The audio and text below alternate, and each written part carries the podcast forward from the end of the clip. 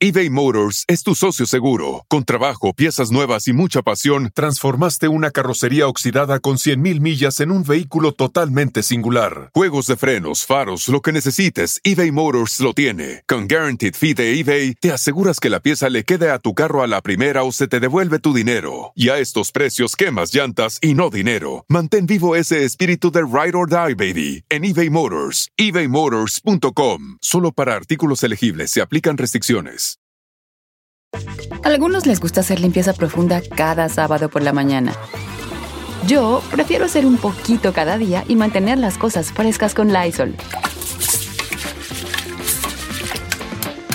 El limpiador de inodoros de Lysol ofrece una limpieza 2 en 1 al desinfectar el inodoro y el cepillo y eliminar el 99.9% de virus y bacterias. No solo limpies, limpia con Lysol. Alicia Machado. Hicimos mucho sacrificio. Mi mamá empeñó la casa. Tu mamá empeñó la casa para que fueras a Miss Universo. Sí, sí, gracias a Dios gané. y mi mamá se me queda mirando y yo le digo, mamá, nos cambió la vida para siempre. Y así fue. La reputación de una persona es como un vaso de agua. Cuando se tira no, es muy difícil recogerlo todo. Un bullying masivo que tuve en una- un momento muy complicado. ¿Con lo de Donald Trump te Con refieres? Trump, sí. Habló mucho de acosos. Miren, esta es mi Miss Universo. This is my, my, my, my Miss Universe. Yo me quedo así y me le quedo mirando y me voy a tocar la puerta. I open the door, little bitch, because I'm your boss. I want to with you. Todo lo que yo necesité que me dijeran en el 96, en el 97, me lo dijeron en el 2016.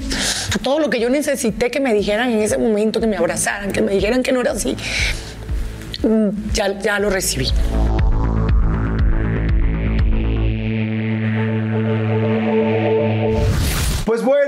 Es un episodio nuevo, una entrevista que me da muchísimo gusto hacer porque la admiro desde hace mucho tiempo. Eh, una vida que desde mi punto de vista, ha, bueno, desde el mío y de todo el mundo, ha salido adelante de muchas maneras. Es una mujer extremadamente guapa, simplemente fue la mujer más bella del mundo en el 96, eh, pero al mismo tiempo yo más allá veo una mujer inteligente, resiliente, trabajadora y con unos pantalones gigantescos que ya a muchos, ya olvídense, no solo a muchas, a muchos les gustaría tener. Modelo, Miss Universo, actriz, productora, cantante, por cierto, es nominada al Grammy y a, este, y a los Billboard, eso mucha gente no lo sabe, activista, una mujer feminista que me gusta mucho su forma de ver las cosas y empresaria, empresaria importante. Señores, Alicia Machado. ¡Ay, Alicita linda! por fin se nos Tenía hizo. muchas- por fin se nos hizo. Llevamos un rato, ¿eh? Como pues, casi un año. Es que además ella vive en Miami, viaja por muchos lados, Coqueteándonos. coqueteándonos. Pero ya se llevamos nos mucho hizo. tiempo y ahora sí se nos hizo. A mí se me hizo estar aquí. No, a mí estoy feliz. En tu show, Eres nuestra tu primer Miss. Universo, ¿no? Sí. Es nuestra Sí. primera Miss Universo. Y voy a ser tu única amiga en mi Es- universo. Exacto. Dame oportunidad que estoy en un momento de mi vida. Pero no, yo voy a ser tu única amiga Tú vas a ser mi única Miss Universo. Oye, estoy encantada, encantada de que estés aquí. Feliz. A todos ustedes la vamos a pasar padrísimo, vamos a platicar. Sí. Eh, bueno, a toda la gente que nos ve en Estados Unidos, Alicia tiene seguidores en todo el mundo, pero especialmente Estados Unidos es una locura. Centroamérica, Sudamérica, por supuesto, Venezuela, México, pero Estados Unidos es muy fuerte. Nos ve mucha gente allá, así es que saluda a todos. Saludos. Nosotros estamos tomando, empezamos con agüita, pero ahorita nos vamos a Empezamos tomar con unas- agüita por ahora. Estamos esperando unas mimosas, que mucha gente sabe lo que es una mimosa. Es champán con jugo de naranja. Este, hay otros que se llaman Bellinis, que es Ajá. champán pero con jugo de durazno. De durazno. Ay, que son deliciosos, ¿no? Sí, sí. Oigan, tómense ustedes lo que quieran, por favor. Disfruten una hora y media, una hora cuarenta de platicar, de olvidarse de sus cosas y de conocer realmente quién es Alicia. Saludos a todos, gracias por todos los comentarios. Y pues vamos a arrancar, delicioso que me encanta. A ver, eres de Maracay, Venezuela. Maracay, Estado Aragua, Venezuela. Maracay es un pueblito chiquito, es una ciudad. ¿Qué es Maracay? Es la ¿Cómo ciudad Maracay? jardín de Venezuela. Ok. Una ciudad muy bonita, es un pequeño valle. ¿Por qué jardín, corazón? Porque es un vallecito, porque Ok. hay una vegetación maravillosa, porque tenemos una joya de la naturaleza que se llama el Parque Henry Pitier, que él lo descubrió, ese señor. Y hay un sinfín de especies eh, rarísimas de, in- de insectos, de animales en esa montaña. Y O sea, hay esa mucha montaña, fauna, mu- Sí, y en esa montaña Detrás de esa montaña hay unas playas maravillosas que son las playas del estado de Aragua, la bahía de Cata, la bahía ¿Eras de subir a la montaña y así o no? Así, porque Sí. te imaginé ahorita en Guapa y te imaginé en La novicia rebelde, así de... Sí. Así, it's Sí, la time for the novicia very rebelde, beginning. sí. sí. Rebelde sí, novicia no.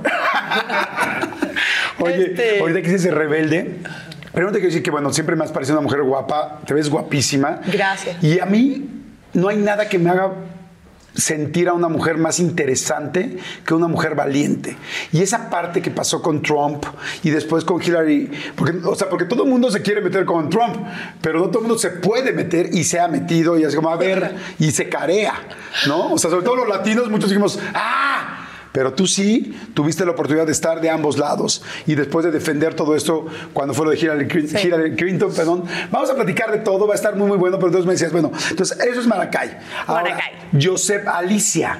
¿Te Joseph. llamas Joseph? Me llamo Joseph. ¡Que pasen las mimosas! ¡Que ¿Cómo no? pasen las mimosas! ¡Que pasen las mimosas! ¡Salud! ¡Salud! Es que quiero que sepan que esta entrevista la estamos grabando muy tempranito. Entonces, como de desayuno está riquísimo, así como echarnos unas mimositas. Ay, Yo amo rico. las mimositas. Ay, Yo también, ya ni vamos a hablar, ¿no? Ya no- Si ustedes no toman nada, tómense un cafecito, un juguito de naranja. Una pero bueno, avena con leche. una avena. Caramba. Yo no sabía que te llamas Alicia Josep Machado Fajardo. Fajardo. Fajardo. Oye, ¿y el Josep por? Joseph. Bueno, no sé, mi mamá, este. Mi mamá ha sido siempre una mujer muy tierna, ella es muy soñadora. Y cuando yo era chiquita, ella veía una novela y esa novela tenía una princesa que la encerraban en un castillo y se llamaba Joseph. Entonces el tipo que, que hablaba de ella le gritaba Joseph. Entonces mi mamá embarazada de mí dijo, ay, voy a tener una hija y si le, se llama, le voy a poner ese nombre. Porque le parece que la muchacha era muy bonita. Y alguien te dice, y no se equivocó, alguien te dice Joseph o no. toda mi familia, mi gente, mi, es mi, mi cable a tierra. A mí me ayuda mucho mi otro nombre en muchas cosas. Ajá. En mi vida, en mi conectar con quién soy yo, este, mis negocios. Oye, y de chiquito ahorita que dices que el nombre de la princesa, eh, ¿jugabas a ser la princesa? ¿Era la niña que te gustaban las princesas y los príncipes tal, o no? No, fíjate que yo no era mucho de eso.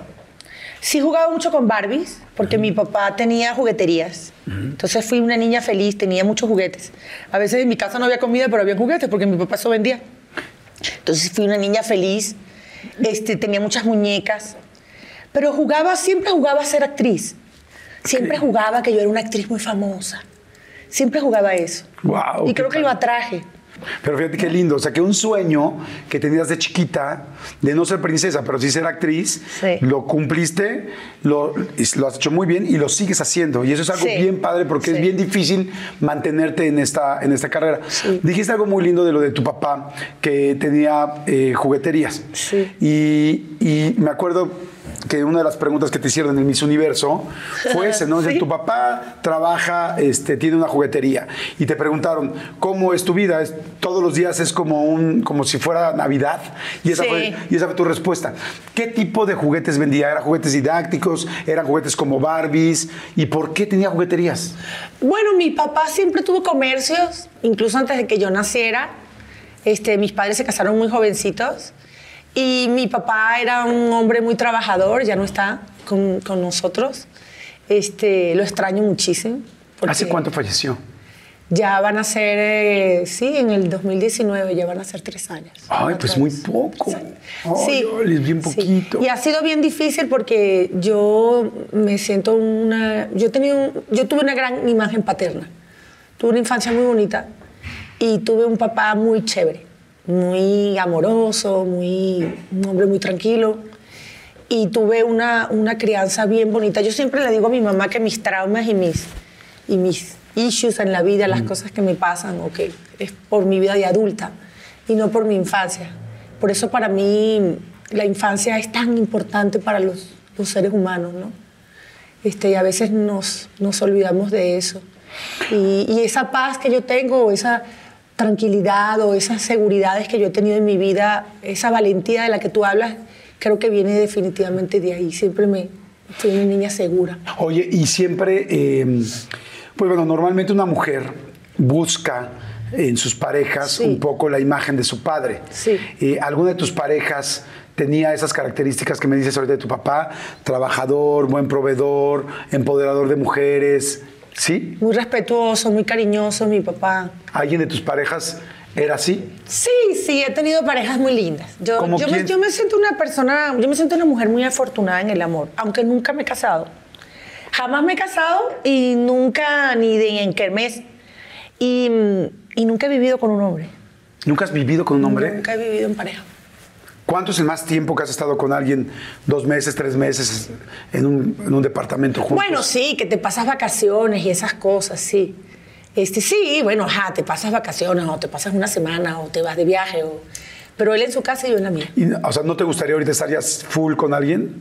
Sí, me encantaría. O sea, viviendo juntos, durmiendo juntos, levantándose Sí, sí, un aliento, esposo, tal, claro. pelos parados, sí, sí, un esposo. sexo en la noche, mañanero, Eh, claro. medianoche, Muy bien, esa es la mejor parte. despertadita. Sí, claro, también. ¿Eres de despertar en la noche así como de amor? Sí, sí, sí, soy bien. ¡Ay, qué rico! Soy muy. Soy muy calenturienta. ¿Sí? Sí, sí. De nivel de 0 a 10, 10 siendo lo máximo de Sí, caliente. Y ahorita estoy más tranquila porque ya estoy más vieja, pero, pero sí soy bastante sexual. Pero de 0 a 10, ¿cuánto? ¿Cómo como que de 0 a Sí, 10 o sea, qué? 0 es nada, calenturienta, 10 es full. Sí, 10. Ay, no, Sí, manches, full. sí soy, a ver, sí. 10, a ver, 10 Sí es. soy. A ver, espera. Y me he calmado ver, porque estoy más vieja. Pero escúchame, no, no, pero yo no te veo nada vieja. te Pero me he calmado. A ver, te voy a decir que es 10 para mí. A ver qué opina la gente. 10. Soy calenturienta, pero no soy una mujer promiscua. Sí, sí, sí. Pero Eso ver, es otra cosa. 10. Tú y yo somos pareja. Estamos juntos. Para mí, 10 es después de 3 o 4 años hacer, tener sexo por lo menos 6 veces a la semana. O sea, casi todos los días. ¿Sí? ¿Con, Sí. ¿Cuento con eso? Sí. Salud. Sí, San cerrado. Sí, sí, sí. No sí. eres mucho la que, ay, no, estoy cansada. No, no, no, no, porque, porque ay, el sexo es tan sabroso. ¿verdad? Te podría despertar en la noche, Sí, porque luego se asustan. ¡Ah! Sí, sí, sí. O sea, Sí. sin que haya bronca, empiezan a tocar, tal. Sí, qué rico, no, pues si no me nada que hacer. Muy bien. Muy bien. Oye, a ver, bueno, me regreso, me regreso a la tienda de juguetes. Una hija de un papá que tiene una tienda de juguetes puede llegar y agarrar lo que sea. ¿Tú puedes agarrar lo que sea de la tienda o no? No, mira, mi papá tenía jugueterías. Primero tuvo una que era muy famosa y después tuvo otras más grandes. Mi papá tenía de todo. O sea, más bien era empresario, porque yo me lo imaginé como Yepeto. O sea, Sí, yo más me lo imaginé con la tiendita sí, mi clásica papito bonita. era como Yepeto, sí. Mi papá era un hombre que le encantaba su trabajo, le encantaba el comercio y me enseñó a trabajar. Yo empecé a trabajar con mi papá como a los nueve años, porque pues en las vacaciones de agosto, mi, yo tengo, mi hermano mayor es una persona con una discapacidad, mi hermano nació con una discapacidad, mi hermano Arturo, que está en Venezuela, que le mando un beso, lo amo con todo mi ser. Es- Hoy en día es un tipo súper normal, tiene su esposa, sus niñitas y todo. Pero la infancia fue difícil, porque mi hermano mayor, pues a los seis años fue que él caminó, a él se le hicieron muchísimas Francisco. operaciones, sí. No, a Arturo. Arturo. O sea, es Arturo, tú en medio y Francisco. Y Francisco. Ok. Y, y bueno, mi infancia fue en ese aspecto. Lo que pasa es que cuando tú eres niño, la- y tu casa, lo, como tú vives, para ti es normal. Y para mí que mi hermano tuviera una discapacidad era normal. ¿Qué es lo que, qué es lo que tiene Arturo? O sea, ¿o qué le pasó Mira, él tiene una historia de vida muy increíble. Mi hermano nació seis mesino. Este, Ay, muy chiquito. Muy, muy chiquito. Mi papá y mi mamá tenían 20 años. Este, y mi, bueno, en esa época pues ellos eran humildes, mis padres, y eran pues una parejita joven, recién casada. Y mi hermano nació en el Seguro Social. Desafortunadamente en aquella época practicaban una cosa que se llamaba el force. O sea, mi, hermano, a mi hermano, mi hermano se le vino a mi mamá. Y cuando vino eso, eh, encima de eso a él le hicieron el force, que era que les metían unas paletas a las mujeres y, las y a los bebés y los sacaban así. Y encima de eso le crearon una lesión cerebral, pero motora. Y como él tenía seis meses, no se había terminado de hacer, digamos, en el hornito. Entonces él nació sin tendones, con sus piernitas así, y él de aquí para abajo, eh, eh, que él nació con ese problema, porque mentalmente ni nada, él, él perfecto, guapísimo y divertidísimo. Este, mi hermano. Entonces imagínate, mis padres fueron una pareja que siempre mi papá trabajaba, trabajaba, trabajaba. Hubo una época en la que nos fue muy bien con los comercios y todo. Y, y bueno, nosotros yo pasé toda mi infancia de operación en operación hasta que ya tuve cierta conciencia de qué era lo que mi hermano le pasaba, ¿no? Como a los ocho años fue que yo tuve conciencia de, de la situación que mi hermano tenía. Estabas muy presente en los hospitales, me imagino. Vamos Sí, con tu papá, vamos vamos mucho, con sí. tu hermano. Sí. Y, y Sí, vemos que al, al San Juan de Dios, que era un hospital en Venezuela de, pues, muy bonito. Y Venezuela tenía muchas cosas muy chéveres, ¿no? Que, que En- ahora ya no ex- existen como antes. entonces aprendiste prácticamente, o sea, tu vida era normal. Me imagino que ayudar a tu hermano en la silla de ruedas. Sí, no, hay miles de anécdotas. Aparte, mi hermano es un tipo muy simpático y muy. Siempre se ha él siempre se ha burlado de sí mismo. O sea, él es un tipo que lo maneja con una sabiduría increíble. No había problemas que algún otro niño lo molestara. Sí, no, ¿Y tú bueno, ¿cómo, sí, claro. ¿Cómo te ponías? Pues bueno, yo creo que yo por eso es que soy tan brava y aprendí a defenderme y yo protegía mucho a mi hermano. Yo me considero una persona empática de nacimiento. No, no, para mí las personas con una discapacidad o el color de piel de alguien o la religión, no sé, yo soy una persona no yo no me- no, no sé cómo discriminar a alguien o no. Es Oye, algo que no que no pasa por mi mente. Oye, ¿y este, eran celosos? Porque me imagino dos hermanos y una niña guapa en medio. El más chico es mucho más celoso. Mi hermano el mayor y yo tenemos una relación muy rara porque es como que yo fuera la mayor. Como siempre lo he cuidado mucho, lo- él- él- aparte él es súper llorón, es libra, es todo sentimental. Igualito que yo. Es libra. Ni, super llorón como yo. Sentimental. Libra como yo. ¿Tú eres libra? Sentimental como yo, sí. Ay, bueno, los libras son súper sentimentales. Pero somos unos tipazos. Son unos y en la cama dicen que somos una locura, son, ¿eh? son fuego, son fuego. Pero son muy sentimentales. Y ay, le haces una cosa y se quedan con eso, Dios mío, santísimo. Bueno. ¿No, podrías andar con un libra? Ay, no, sí, me encantan. Ah, qué bueno, digo, para Sí, ir sí, me encantan. claro. ¿Tú qué eres? Sagitario. Está bien, lo acepto. Sagitario. Sí. Con ascendente en Leo. No, ahí sí paso. Sí. ¿Cómo es un Sagitario con ascendente en Leo? pues imagínate, fuego puro. No manches. Sí, no, y eso que ya estoy más tranquila por eso de lo de la edad. Oye, pero ¿qué dices de la edad? ¿Cuántos años tienes? ¿Se puede o no? No dices. Ah, no, no, si no dices, no, no, no. qué horrible No, decir. no, me vale madre. Soy, No. Es que tengo dos, dos, dos edades en Wikipedia. Tengo bien. dos edades en, en Wikipedia. En una tengo 44 y en la otra tengo 45. Ay, no, pero estás Pero realmente, joven. según mi mamá, tengo 44. Ay, no, pero estás mega joven. Es una larga historia porque yo empecé muy jovencita en este negocio y entonces en algún momento me pusieron un año más en mi pasaporte para que yo pudiera viajar Ok. Eh, fuera de Venezuela a, a representar a mi país y a hacer No me comerciales digas, y que poner un- un Sí, me año pusieron un añito más. Tengo dos partidas de nacimiento. ¿Do- una dos dice, ajá, una dice que es la que está amarillita viejita, que dice que nací en el 77. Y hay otra que dice que nací en el 76. Oye, yo yo, me siento muy a gusto. Yo me siento.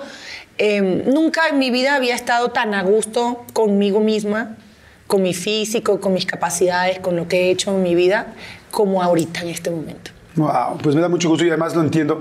Yo creo que mucho que tiene que ver que la edad tiene que ver con, con, con qué has logrado hasta ese día.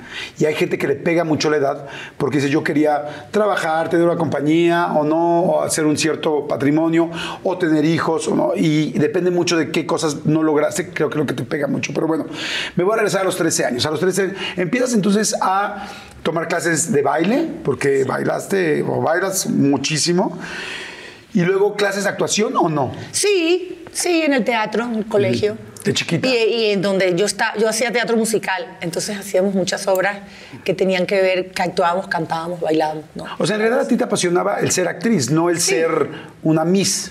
No, no, no. Y aparte de eso, en Venezuela, este, pues no sé, mi familia, no sé, no, no habían personas del mundo del espectáculo en mi familia, ¿no? Sí hay artistas, o sea, cantantes y así, pero como que no había mucho por de que yo saliera así, ¿no? Un poco, cuando yo decidí irme a Caracas a, a participar en el Miss Venezuela, que tenía 17 años, este, y me salió la oportunidad. Yo me acuerdo que yo senté a mi papá y a mi mamá y les dije, bueno, yo quiero que ustedes me lleven a Caracas porque yo quiero estar allá y yo quiero hacer esto. Y mi, y mi mamá le dijo a mi papá, ay, pero es que yo no entiendo la niña de dónde saca eso. Y mi papá le dijo, pero ¿cómo crees tú si la tienes bailando, cantando, tocando Claro. piano desde que es una niña que quería que saliera astronauta? Claro. O sea, no, tenía que salir artista. ¿Eras tan bonita desde chiquita? Ay, yo siempre he sido bellísima. Una cocha, una moy. ¿Sí eras muy guapa o no? ¿Sí era la Sí. niña que tú me decías, ay, Alicia, qué bonita, que me lleva al país de las maravillas? No, no, no, no, no. Nunca fui tan. Me hice un mujerón, yo creo que después. Ok. Incluso cuando fui Miss Universo era muy delgadita, siempre fui como pequeñita, ¿no? Como mi hija ahorita, por ejemplo, tiene el drama, tiene 14 años, mi hija. Valentina. Ajá, Dinora, Valentina. Y ella ahorita ¿Cómo tiene... dices, Dinora o Valentina? Dinora, Ok. Dinora. Y mi niña ahorita está con el dramita de que ya sabes, tiene 13, 14 que acaba de cumplir y que está muy flaquita y que las piernitas flaquitas y ella está como con ese drama, porque tiene otras amiguitas que ya son unos mujerones. Y yo le dije, mami, yo era así como tú. Así Y mira, y le nada y mira, y de repente, como dicen aquí en México, embarnecí. Y tú, tú, ¿no? Y así te va a pasar a ti. Un día vas a 15, 16, ¡pum! Te vas a hacer un mujerón. Oye, cuando se divorcian tus papás, fue fuerte, porque me hablas mucho de una familia muy linda, muy unida, un gran papá, una gran mamá. Sí. ¿Fue fuerte o no? Fue muy duro para mí porque además yo era el sándwich, este, era la, la edad en la que yo estaba. Pero yo le agradezco mucho a mis padres porque mis padres tuvieron una separación muy inteligente dentro de, de lo que se ve, ¿no? Dentro de lo que hay. Yo de repente tenía compañeras que pasaban por los mismos y tenían mucha violencia en su hogar y el papá era muy violento y cosas así. Este, yo no pasé por eso. O sea, mis padres ellos tenían una relación muy apasionada, mi papá y mi mamá fueron una pareja muy apasionada, este, pero sí hicieron todo lo posible porque nosotros no nos diéramos cuenta o porque nosotros no lo sufriéramos. Y yo hoy en día se lo agradezco muchísimo, porque eso te puede llegar a marcar a ti para siempre. Luego mi papá se casa este, y tengo otros tres hermanos. Uno de ellos falleció, este, lo asesinaron en Venezuela Ay, qué fuerte. este, la delincuencia y la situación tan deplorable en la que está mi país. Y eso pasó el año pasado, bueno, él lo, lo tuvo desaparecido 11 meses y, y apareció el año pasado. Lo secuestraron, ¿no? Lo secuestraron un 22 de diciembre saliendo de su casa para ir a comprar unas hallacas, que es un platillo venezolano de Navidad. Y apareció su cuerpo en una fosa común el 20 de noviembre del año siguiente. No me digas eso. Sí, eso ha sido algo bien difícil para nosotros. ¿Tenías buena relación con tus medios hermanos? Sí, y más que todo él. Él era, era muy especial para mí. Ay, lo siento muchísimo. Sí, sí. Pero Porque bueno, la un, vida... año, un, año de, un año de tener esa angustia de dónde está. Sí. Bueno, a mí me mantuvieron, a mí me mantuvieron un poco alejada del caso por obvias razones, porque yo a Venezuela no voy, este, y no pienso ir. Y me mantuvieron un poco alejada por la misma condición de ser alguien famoso. Este, y era poco lo que yo sabía de cómo se estaba llevando el caso. Este, y mi hermano mayor fue el que más estaba como al tanto de lo que pasaba. Y tu papá debe haber sido fuertísimo para tu papá. ¿Cómo era? No, mi papá acababa de fallecer. Ah, tu papá no, no, no vivió no, esto. no, no. Y de hecho yo creo que él, mi hermano siempre fue como el niño problema, ¿no? El niño problema en el sentido que pues era el niño del otro matrimonio, de repente no, no nosotros, sino él, él era un poco más rebelde y mi papá era su hijo como no consentido, pero quizás mi papá sabía que era el más débil de todos nosotros. Entonces, mi papá estaba muy pendiente de él y todo. Y aparentemente eh, lo que pasó con él tuvo que ver con la herencia de mi papá y con esas cosas que, que pues así están nuestros países, así está Latinoamérica, así está la inseguridad, la delincuencia, no, no hubo ninguna otra razón. Porque sabes que siempre cuando pasan estas cosas a los famosos, este, empieza la gente que porque uno es famoso a especular, ¿no?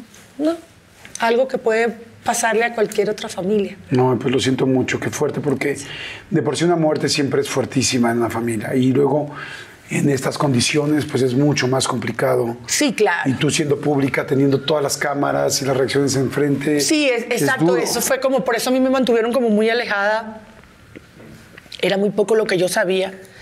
Precisamente pues para no complicar. Lo complicar el caso que al final pues terminó en, en- en que mi hermano pues lo asesinaron. ¿Cómo se llamaba tu, tu, hermano? Arturito Junior. Arturo. Pues por Arturito Junior y por Arturo. José, tu papá, Sí. que donde nos estén viendo les mandamos la mejor de las vibras. ¿Te parece bien? Sí. Vamos a hacer un refill rápido para que la gente pueda este, hacer un refill de, su, de lo que estén tomando o ir a, a atender al bebé. Ah, nosotros también vamos a hacer un refill. Vamos Pues tendrías que acabártela, pero no sé si Sí, eres No, como- no, no, ahí voy, ahí voy. Ok.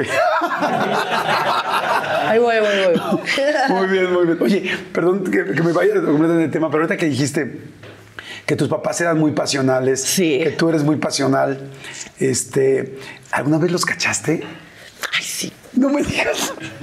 ¿A ti nunca te pasó Sí, de niño? Sí, horrible, ¿Qué? horrible. Es la Papá, peor. ¿Qué te está haciendo? ¿Por qué te, está, ¿por qué te pone eso Con ahí? esas cosas te están pegando. ¿Por qué te cacheteas de esa manera? No. Con eso. Sí, Cuéntame. pero verdad que esa es una sensación bien horrible. Como cuando uno descubre a los papás, ¿no? ¿Cómo fue en tu caso? Yo en mi caso abrí la puerta y me dijeron que estaban jugando luchitas. Le dije, no mames. Ay, Y en medio te la estás dando. Ay, no. ay. ¿Qué te- ¿Cómo fue Jordi tuyo? de Jesús, óyeme, este no sé, yo tendría como nueve años. Pero yo creo que ellos no se dieron cuenta. Ok. Ellos no se dieron cuenta. Yo entré y cerré la puerta. No me digas. Pero sí estaban en el acto, acto. Sí, sí, sí. ¿Y qué pensaste? No sé, tenía como nueve años, como que no entendí bien. Yo dije, bueno, mis papás quieren. Algo así pensé en ese ¿Nunca les dijiste? Sí, después sí le dije. ¿Y qué te dijo tu mamá? ¡Ay, cállate, niña, por favor! ¿Y ya? que te dice la mamá. Yo, mamá, cállate, niña. Es que tú también. Toca la puerta. Y yo, mamá, sorry. Salud, corazón, como dijimos. Salud por tu hermano, salud por tu papá, salud por ti, por todo lo que has hecho, por tu mamá, por, por tu hija, por Dinora, por, por una familia que ha salido adelante en diferentes situaciones Sí. y que seguramente hay mucha gente que siente su familia igual, que dice, "Ah, yo también hemos tenido que salir adelante con muchas. Vamos rápido, un refil y regresamos, no le cambien, no se me muevan. Sigo con Alicia Machado. Vaya rapidito, ponga el microondas rápido y vuelva. Exacto. Es cierto que en la universidad te saliste de lo que estabas estudiando finanzas o no sé qué Sí. para ir a estudiar derecho porque ahí estaba tu novio Sí. y el novio tenía una exnovia ahí y querías Sí.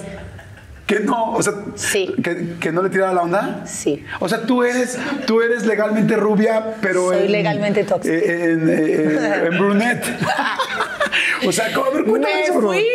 Sí, yo tenía un novio que fue mi primer novio y todo fue todo un drama, porque aparte de eso, para que yo me fuera al Miss Universo, así como las novelas, me dijo el concurso o yo. Él te dijo. Sí, claro, él no quería, él era un poco mayor que yo. Este, yo tenía que 17, 18 y él tenía 26. Y estás muy enamorada. Claro, pues era mi novio, aparte era el niño más guapo de toda la, mi ciudad y era como que, ¿sabes? El chico popular que todo el mundo, todas querían con él. Y era mi novio. Entonces, este, nada, él se metió en la universidad, él estaba estudiando Derecho, no sé qué estaba estudiando, no, él tenía 25, 26. Estaba estudiando ahí en esa universidad Derecho. A mí siempre me ha gustado la ley, me encanta. Y entonces, nada, me metí en la universidad porque él estaba estudiando ahí. Dije, yo también voy a estudiar Derecho. Y así lo tengo monitoreado y vigilado. Pero tú estudias finanzas, ¿no? Sí, me salí de ahí. Me metí ahí, pero no duré nada porque ahí luego, luego vino, vino el Miss Venezuela en mi vida. Y sí estaba ahí la, la ex. Claro.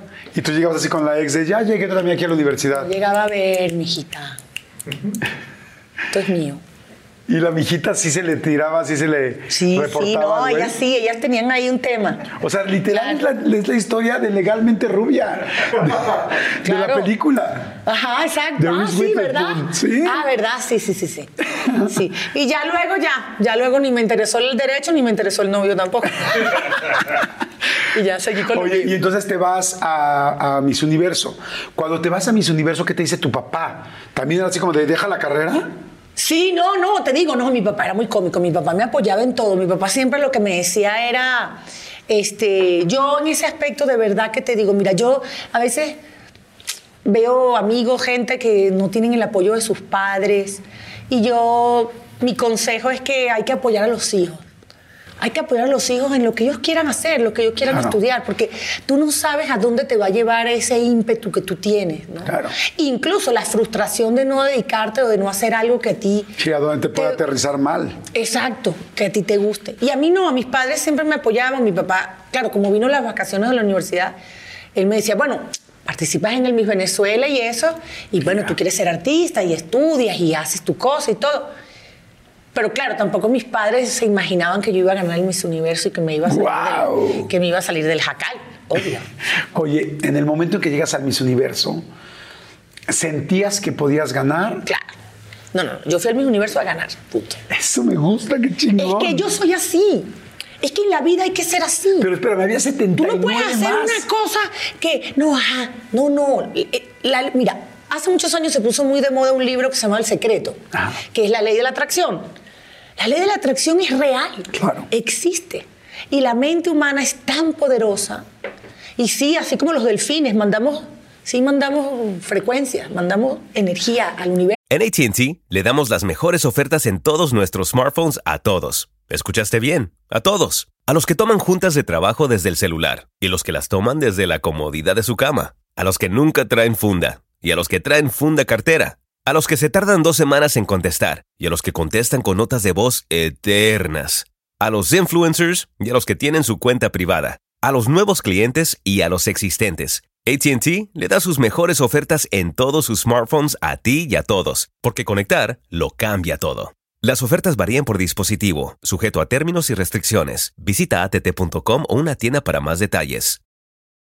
Oigan, y, ay, me acaba de dar muchísima hambre, pero bueno, no, saben, de repente me entran así esos, esos hambrismos tremendos. Perdón si pudieron escuchar inclusive mi estómago, porque bueno, estos micrófonos lo captan literal todo. Pero es que estaba pensando en el McCrispy de McDonald's. O sea, ¿ustedes ya lo probaron? No, no, no, no, no. Es que, bueno, si ya lo probaron, seguro me entienden. Es un sándwich de pollo crujiente, jugoso y al mismo tiempo picante. ¡Ah! Viene con unos pepinillos deliciosos y te lo sirven con una salsita picante que está así en todo el pan. Uf. Y si lo pides con un Sprite, no sé por qué, pero se siente que pica todavía más. En serio, qué hambre me dio. Me- Mejor le paro porque si no, no voy a poder seguir con la entrevista de hoy. Ustedes que pueden, disfruten de su McCrispy en McDonald's o pídanlo por el app desde sus teléfonos. Seguimos. Eso. ¿Te acuerdas la primera vez que viste a las otras 79? Claro, lo que pasa es que, bueno, yo tuve una gran preparación. A mí me preparó el señor Osmel Sousa, que ha sido el zar de la belleza. Este, y me preparaba no solamente en que supiera maquillar o caminar o peinarme o lo que fuera, me, prepararon muy bien en, en la, en la mente. No es porque sea realmente la más bonita o no, porque no es cierto. Ninguna mujer, una mujer no es la más bonita. Y yo, gracias a Dios, que nunca me lo creí. Tuve mi, yo tuve mi epoquita Belinda, ¿eh? Mi epoquita Así de ganando intensa. como claro, siempre. ganando como siempre, claro. Yo tuve mi época este, donde a veces el- la fama se te sube a la cabeza, claro que sí. Y yo siempre he pensado que la fama es como la gripa. Siempre te va a dar, unas veces más fuerte que otras, pero siempre se te, te va a dar y se te va a quitar. ¡Wow! ¡Qué interesante! Entonces, de repente yo de chava, imagínate tú, a los 18 años, ganarte algo así, tener tantos ojos sobre ti, fama, de alguna manera el poder que te da la fama, que en ese momento no lo sabes manejar, dinero, que nunca en mi vida yo había tenido tanto dinero. Este, ¿Les pagan? ¿Les dan dinero Sí, cuando ganas sí, Miss sí, Universo? sí, yo tenía ¿Cuánto un te dieron? suel- yo tenía un ¿Más que la sueldo. Casa de los Famosos? no, No, la Casa de los Famosos da más, ¿no? claro. Porque también ganaste la Casa de los Famosos, pero ahorita me voy a ir para allá.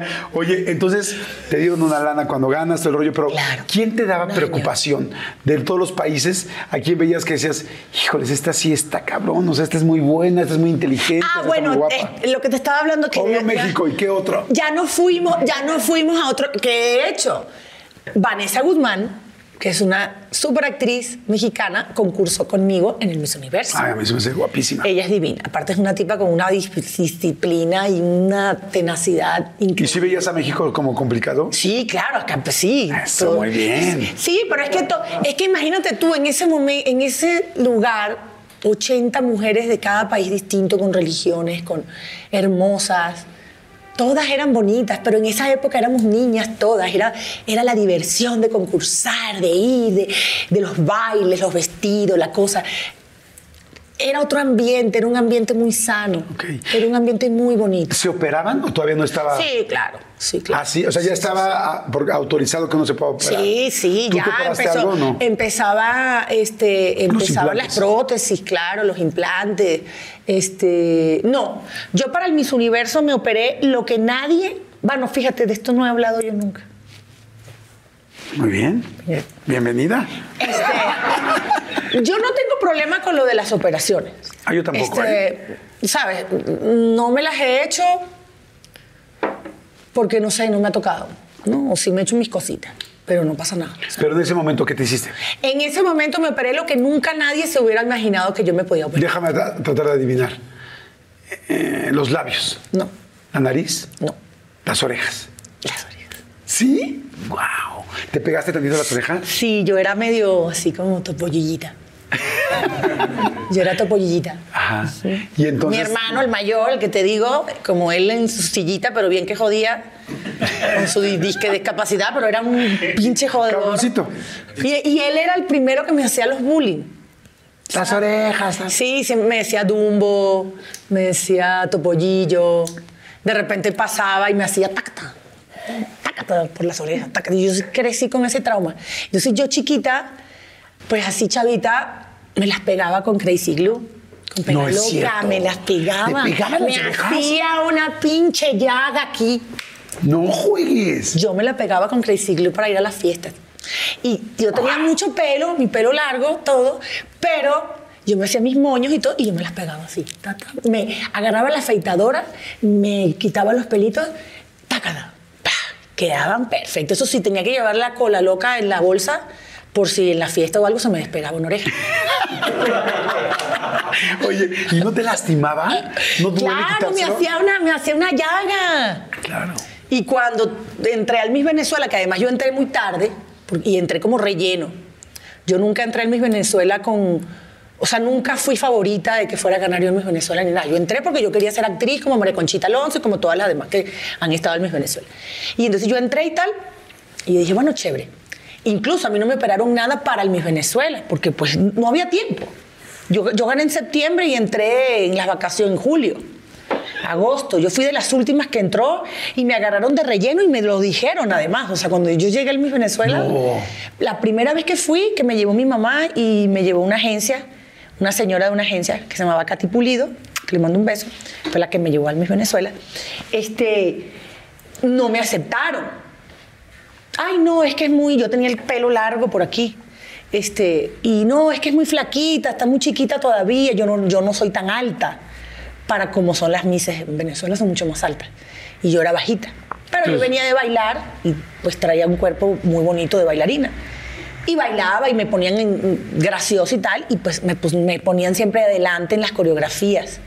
Porque yo sabía bailar y me, lo agarraba rápido. Y porque eras más bajita y, Y porque entonces- yo era más bajita. De hecho, soy la Miss Venezuela, creo que de las más bajitas que ha habido. ¿Cuánto, No cuánto soy mides? la más bajita. ¿Cuánto mides? 1,74. Wow, pues eso no es bajito, ¿no? Pero bueno, claro, a comparación de las otras, ¿no? Claro. No, y aparte yo crecí, porque yo medía un metro sesenta y nueve ¿Cuándo hiciste el concurso? cuando concursé. Pues más a mi favor, qué Y chingonería. crecí, crecí. Ya, ya el Miss Universo yo creo que ya, ya medía el, el 70, Ok. 71. Pero Oye. yo he crecido. La mujer crece hasta los 21 años. Wow, qué Yo padre. crecí. Oye, entonces eh, llegas desde el principio y dices, yo sí voy a ganar. Te diviertes, chiquita. Te operan las orejas nada más. no Sí, me operaron las orejas para el Miss Venezuela. Para el Miss Venezuela. Para el Miss Universo, pero. Llegas, llegas al Miss Universo, todas se divierten, tal.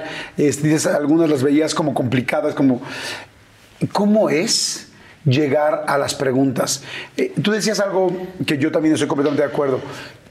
Es mucha, me da mucha flojera que, la, que, que durante muchos años estigmatizó a una mujer guapa como no inteligente. Eso es tonto. O Pero sea, siempre ha verdaderamente es tonto, igual. pero es tonto porque todo el mundo puede ser inteligente independientemente de su físico. Y no tú sabes qué es lo más ver. triste, que es lo más triste que muchas veces esa discriminación para las reinas de belleza vienen de las mismas mujeres. Sí. Gracias a Dios que el innombrable que es Mr. Pig lo vendió. Bendito sea Dios. Sí. Porque el concurso. El innombrable es Trump. Ajá. El concurso. Ya lo nombré. Ajá, exacto. Este, el, el concurso del Miss Universo en este momento volvió a ser lo que era cuando yo gané. Porque los años que lo tuvo él acabó con el concurso. Y la imagen que, la, que se pretendía dar de la mujer no era la, la correcta. O sea, no, la Miss Universo siempre fue, digamos, una especie de diplomática, no una playmate, ni una prepago. Entonces, gracias a Dios que lo vendió y la gente que lo trae ahora lo lleva muy bien, concentrándose en mostrar quién es la mujer, Claro. la mujer de hoy en día, preparada, capaz, bella y hermosa, porque pues a esa edad todas son bonitas. Claro. Oye, cuando llegan las preguntas finales, ¿te da tanto nervio como nosotros que estamos del otro lado de la pantalla? No, te voy a explicar por qué. Porque lo que ustedes ven es una parte del show. Pero cuando ya tú llegas ahí a la noche final, ya nosotros tuvimos la entrevista con el jurado. Que a mí me pareció muy chistoso en mi época, fue muy chistoso, porque yo soy Venezuela, la B chica, entonces soy, era la número 78 de las 80. Zimbabue venía después de mí, ¿no? Por- porque es por orden alfabético. Entonces, cuando hacen la reunión, hacen primero días antes están los 10 jurados y entonces vas pasando mes por mesitas, o sea, te ponen bien bonita y entonces cada una va pasando con los jurados y las van entrevistando y ya O sea, hay una, hay una entrevista hay previa una más entrevista profunda. previa con cada chica, Ah. claro, y hay más o menos una selección este, de las chicas y todo. O sea, cuando tú llegas al concurso, sí hay ya una preliminar. Ok. O sea, ya hay un grupo de niñas que se supone. Claro, tú como concursante no lo sabes, lo sabes después. Ok. Lo ves después. Entonces, Cuando yo llegué, me acuerdo que era un deportista famosísimo, ¿no? un jugador de béisbol o de fútbol americano, que era un señor como muy famoso que era el que nos, o sea, todos las entrevistas. Y me acuerdo que cuando llegué con él, se me queda mirando y me dice, Bella, ¿qué te pregunto? No sé qué te voy a preguntar. Eres casi la última, llevo setenta y tantas mujeres. Ya no sé. Entonces yo empecé a hablarle, él empezó a contarme su vida. El señor, qué bueno. Yo, ay, qué padre. ¿Y usted jugaba? ¿Qué jugaba usted? Ah, no, sí, porque yo soy un deportista y tal. Y el señor empezó a contarme su vida. Entonces me- tengo esa anécdota muy bonita de que al final, porque pues Venezuela era ulti- la chica. pues, Claro, la y casi, casi lo entrevistaste tú a él. Yo lo entrevisté a él. Y también acuérdate que a la gente le encanta que la dejen hablar. Exacto. Capaz que en eso se sintió cómodo. Dijo, oye, qué linda chava. Sí, y siempre he tenido esa habilidad. Me gusta, tengo como, no sé, tengo como energía para que la gente me cuente sus problemas. Y me gusta escuchar a la gente. Pasa lo mismo, fíjate. No, mami. Oye, A ver, y ¿qué te cuando ganas, y cuando ganas, ¿qué se siente? O sea, decir, no, juegues, llegué pensando en que sí, quiero ser actriz, pero esto lo estoy utilizando un poco como un Claro. trampolín. Y soy ahorita la mujer más vista, volteada a ver. Es que Y, no, yo no pensaba así. ¿Qué pensabas? Cuando te dicen, Yo era muy niña. Venezuela, Alicia Machado. Mira, yo lo pensaba era, nosotros hicimos muchos sacrificios en mi familia para que yo fuera al Miss Universo. Mi mamá, más que todo, veníamos de un divorcio, este, mi mamá trabajaba mucho, este, bueno, después yo lo supe, yo en el momento no lo sabía. Mi mamá empeñó la casa. No me digas, Sí. tu mamá empeñó la casa para que fueras al Miss Universo. Sí, sí, gracias a Dios gané. Porque, porque ya pudimos pagar todo lo demás. Este, Y no sí. lo sabías tú. No, yo nunca lo supe, lo supe años más tarde. No me digas. Y bueno, y veníamos de una situación difícil, de un Qué divorcio. amor tan grande, perdón que te interrumpa, qué amor tan grande de una mamá. No, Yo si, tú lo la hubieras, mejor mamá del mundo. si tú lo hubieras sabido, te mueres ahí. Claro, pero no, pero nosotros ya veníamos en una situación económica difícil y para mí era muy importante trabajar. Yo ayudaba a mi mamá como yo podía. Yo vendía de todo. Yo vendía Avon, Jafra, eh, Tupperware. Yo hacía de todo. Vendía traje de baño. Yo hacía de todo. Este, cuidaba niños. Me, me rebuscaba. Y estudiaba también. Hacía casting para hacer comerciales, pero nunca me agarraban de nada. Este, y mi mamá hizo muchas cosas para que yo fuera al Miss Universo. Entonces, eh, yo en ese momento lo que más pensaba era en el dinero para ayudar a mi mamá. O sea, yo no pensaba que yo era la más famosa, ni la más bella, ni, yo no pensaba esas cosas. Mi mente, yo era muy niña. Y no pensaba en eso. Solo pensaba que, ay, yo me acuerdo, mi mamá es la que se acuerda, porque yo no me acuerdo cuando yo gané, no me acuerdo. O sea, el momento que viví, no me acuerdo. Siempre se me nubló la mente, no sé por qué. O sea, tengo los recuerdos de los videos que veo. Y mi mamá, me ella me cuenta, y sí me acuerdo que hay una foto que donde ella me tiene abrazada así, y se sube, la suben al escenario, y, y mi mamá se me queda mirando, y yo le digo, mamá, nos cambió la vida para siempre. Y así fue. Y así ha sido. Wow. Salud. Aprovecho la lágrima y porque me siento que me estás fichando. Que eres Libra. Y tu Sagitario. Con ascendente en cáncer. Me encantas. Wow, qué lindo. Ay, le mando un gran beso, señora Marta. Qué lindo, como, porque sé que todos los papás y todas las mamás, no todos, pero la mayoría de las mamás y los papás hacen lo más que pueden por sus hijos. Y cada quien con sus alcances y con sus medidas Claro. lo hacen y en este momento así fue. Oye, y en el momento en que ganas, entonces bueno, ya les pagan el dinero, ya te enteras. Sí, bueno, a mí me daban un sueldo. Este, nosotros nos cambió la vida. Mi, mi papá, mi, mi tío Dimas, un hermano de mi mamá, este, que ha sido siempre un empresario muy exitoso, empezó a llevar a Venezuela en esa época franquicias de comida rápida, Subway y Burger King. Y bueno, pusimos un Subway. Ah, sí. O sea, con lo que ganaron pusieron un Subway. Sí, pusimos un Subway, mi mamá fue la mera, mera jefa. Después ya tuvo otro Subway, este, con mi hermano, este, el mayor, este... Y bueno, tuvieron esos negocios por muchos años. Y yo Pero, seguí ¿Y tú por el mundo de dando los, vueltas. tú eras también socia de los Subways? Bueno, no, pero no, eso todo era de mi diste a mamá. ellos para que ellos- A mi mamá, sí, mi mamá. Porque mi tío ya traía todos esos negocios, mi tío ya era empresario y, y se asoció con mi mamá. Pero ahí sí podías llegar y pedir un sándwich gratis. ¿no? Ah, no, claro, hombre. Yo me sé el menú completo Subway. Tuvimos ese negocio hasta hace poco. hasta ¿Cómo que- crees? ¿En serio? Sí, y después tuvimos dos Subway. ¿Cuál era tu sándwich favorito? Es- a mí me gusta el pastrami. Yo el BMT es el que más me gusta. el Subway, qué padre. Sí, sí. Oye. Y tenemos salsa chipotle también. Oye, qué- con papas. O sin papas. Qué padre. Oye, bueno, y entonces empieza todo este asunto y empiezas a dar la vuelta por todo el mundo, Sí. ser Miss Universo. ¿En qué momento sí? Hay un momento donde sí se te sube la fama de que, que dices, soy la mujer, considera en ese momento la más bella y completa. Me gustaría decir más completa. Sí, es completa, sí, eso es. O sea, la mujer más completa en este certamen del mundo, de las representantes de todo el mundo. ¿Lo sientes o no? No, yo tuve un año muy difícil. Yo tuve un año muy complicado cuando fui Miss Universo. Y yo nunca durante ese año lo vi así. Al contrario, yo tuve muchísimos problemas de autoestima este, a consecuencia de un bullying masivo que tuve en una- un momento muy complicado. Con lo de Donald Trump, ¿te Con lo de? Trump, sí. Es que, es que fue fuertísimo, digo, yo creo fue que muy mucha gente fuerte, lo fue sabe. muy, muy fuerte. Mucha gente lo sabe porque esto sí es un caso. Lo que creo pasa es que de estudio, repente, o sea, lo que pasa es que la gente no, o sea, tú ves al artista, pero no ves lo que pasa detrás. Y sí, para mí fue un año muy traumático.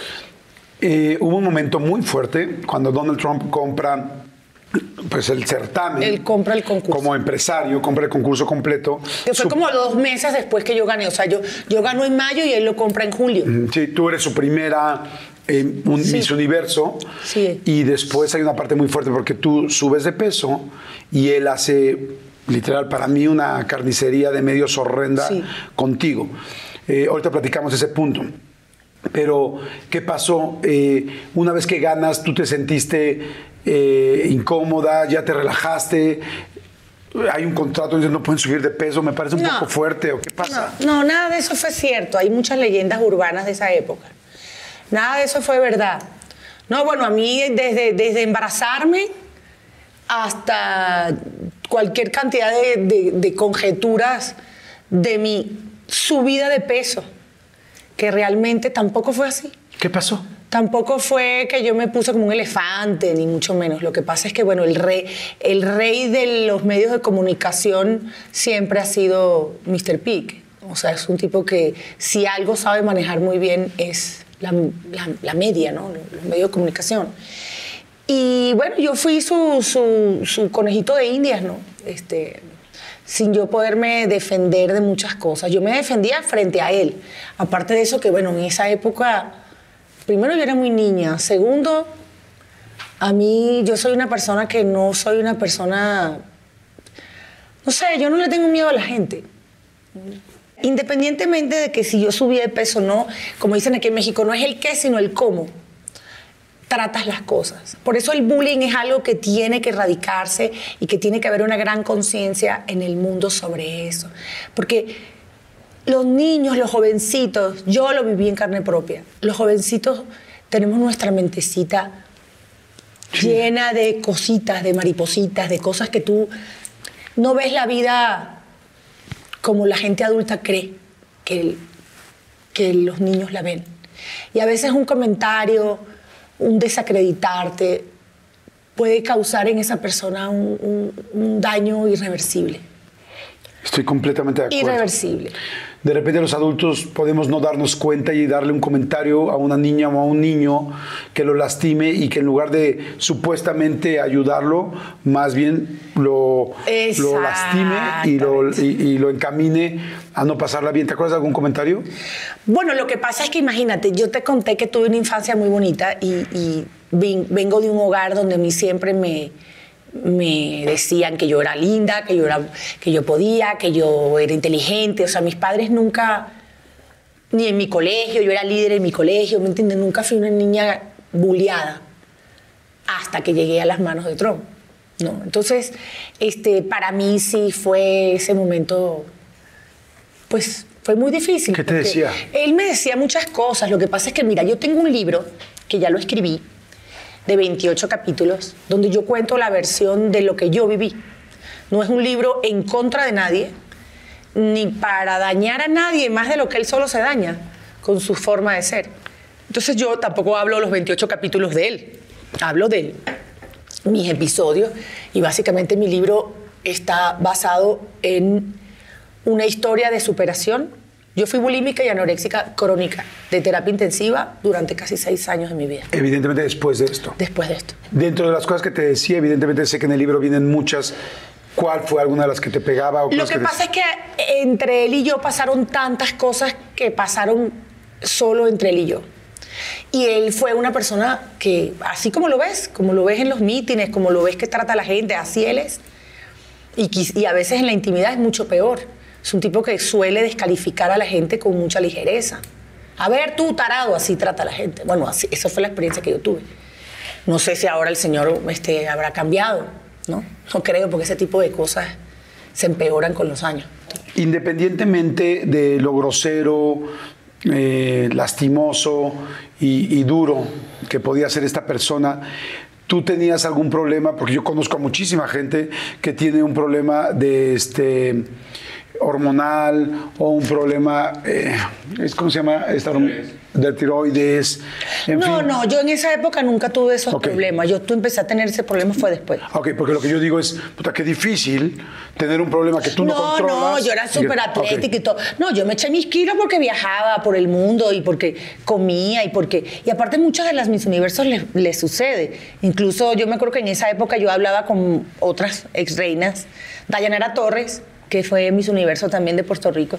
Me acuerdo que una vez tuve una conversación con ella y me decía, pero niña, o sea, yo me engordé 18 kilos y a mí nadie me dijo nada. Claro, el asunto es quién estaba manejando Claro, las cosas. el tema es que vuelvo a lo mismo, no es el qué, sino el cómo. Y yo nunca, nunca, y eso es un mensaje que le mando contundente a mis retractores, nunca, hasta el día que yo me muera, jamás de mi boca van a escuchar decir que justifico lo que yo viví. Así yo me hubiera engordado 70 kilos y me hubiera puesto como un paquidermo. Lo que él a mí me hizo, No, no, no, claro que no. no. En ese momento yo simplemente me defendí de una persona que me agredía constantemente. a lo mejor es muy delicado lo que te voy a decir, creo que nunca lo he dicho en una entrevista. Ahorita que soy una mujer madura y con una hija de 14 años, miro al pasado, me veo a mí misma, me doy mucha ternura yo misma, me acuerdo de mí y, y yo solo me defendí de lo que podía defenderme, ¿no? Pero la reputación de una persona es como un vaso de agua, que cuando se tira no, es muy difícil recogerlo todo. Y yo sufrí eso por mucho tiempo y hasta el día de hoy. Y a mis retractores les digo, nunca me van a escuchar decir, bueno, sí, es que, bueno, es que el Señor tenía razón. No, nunca la tuvo ni la tendrá hasta el día que yo me muera. Y eso que yo viví con, en manos de Trump es algo que yo no lo voy a olvidar nunca y que no, mm, es solamente yo lo sé. ¿Sabes? Ese día que, que fue esta rueda de prensa tremenda que se me hace horrible, que te pusieron a hacer ejercicio enfrente y que él Sí. decía, bueno, sí, eh, subió un poco de peso, pero por eso vamos a enseñar cómo hacer ejercicios y traigo aquí a un entrenador personal, el mejor de, Sí, uno de los sí. mejores de Hollywood y tal. ¿Ustedes quedaron en eso? ¿Tú estabas No, de acuerdo? No, no. No, yo nunca supe a qué me llevaban. No es cierto. Nunca supe este, qué hacía yo ahí. Ellos me, ellos, yo regreso, yo regreso de Asia, este, y yo tuve una persona durante ese año que gracias a esa persona yo terminé ese año y, hice mi trabajo, que se llama Rose Pintel, mexicana, que era mi chaperona. Era la señora que me cuidó durante todo ese año, que fue una madre para mí y me dio mucha fuerza.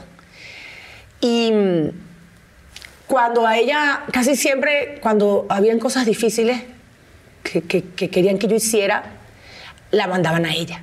Porque ella pues, hablaba español y ella era la que me convencía y era una señora hermosa. Me convencía no de hacer cosas malas, sino de que, de que yo entendiera cosas que estaban pasando. Y yo había regresado de Asia, ya Venezuela, en Venezuela era ya que yo estaba gorda, porque ya él decía cosas en televisión, me decía máquina de tragar comida, decía que yo era Miss Piggy, decía que yo era Miss Housekeeping, este, cosas así en televisión abierta. Esos, todos esos videos están, bueno, ahorita con la campaña le borraron muchas cosas al señor este, de su vida. Así. Perdón, nada más. Imagínense nada lo que significa esto. O sea, que una persona diga Miss Piggy refiriéndose a Pero la, cámara, sí, a la sí eso. de los Muppets o Miss Housekeeping, que es Miss Sirvienta. Me imagino que eso lo decía porque era latina o por qué. Bueno, no sé, me imagino. Sí. Anyways, este, el cuento es que yo regreso de Asia y, y yo estaba gordita. Entonces yo le llamo a la compañía, o sea, yo les digo a ellos, digo, oye, es que he ganado peso, y, porque yo no tenía tiempo de nada. Y Yo quisiera que, bueno, que me ayudaran, que me pusieran con algún nutriólogo, con mi... Y yo venía de tener entrenadores y yo venía de todo eso y de repente, pues, Sí, te quitan no todo ten- eso a viajar por todo el mundo Exacto. y a quedar bien yo, con todos. yo estaba preocupada, o sea, yo estaba consciente de que había aumentado un poco de peso. Este, que nunca fueron ni 30, ni 20, ni 50, ni 100 kilos. Fueron exactamente 11 kilos y medio. Y después me los quité. Y mm, cuando regreso, yo les digo, ah, bueno, sí, ok. Y al día siguiente me llaman de la oficina y me dicen, te vas a Nueva York. Te vas a Nueva York porque tenemos un deal chéverísimo. Allá está el mejor entrenador del mundo, el entrenador de Madonna, el entrenador de no sé quién. Y vas a irte a Nueva York y vas a hacer entrevista y vas a estar allá unos días para, con un nutriólogo y todo. Y yo, ah, bueno, qué chévere. Tú misma lo habías pedido. Sí, yo mismo lo había pedido, yo estaba feliz.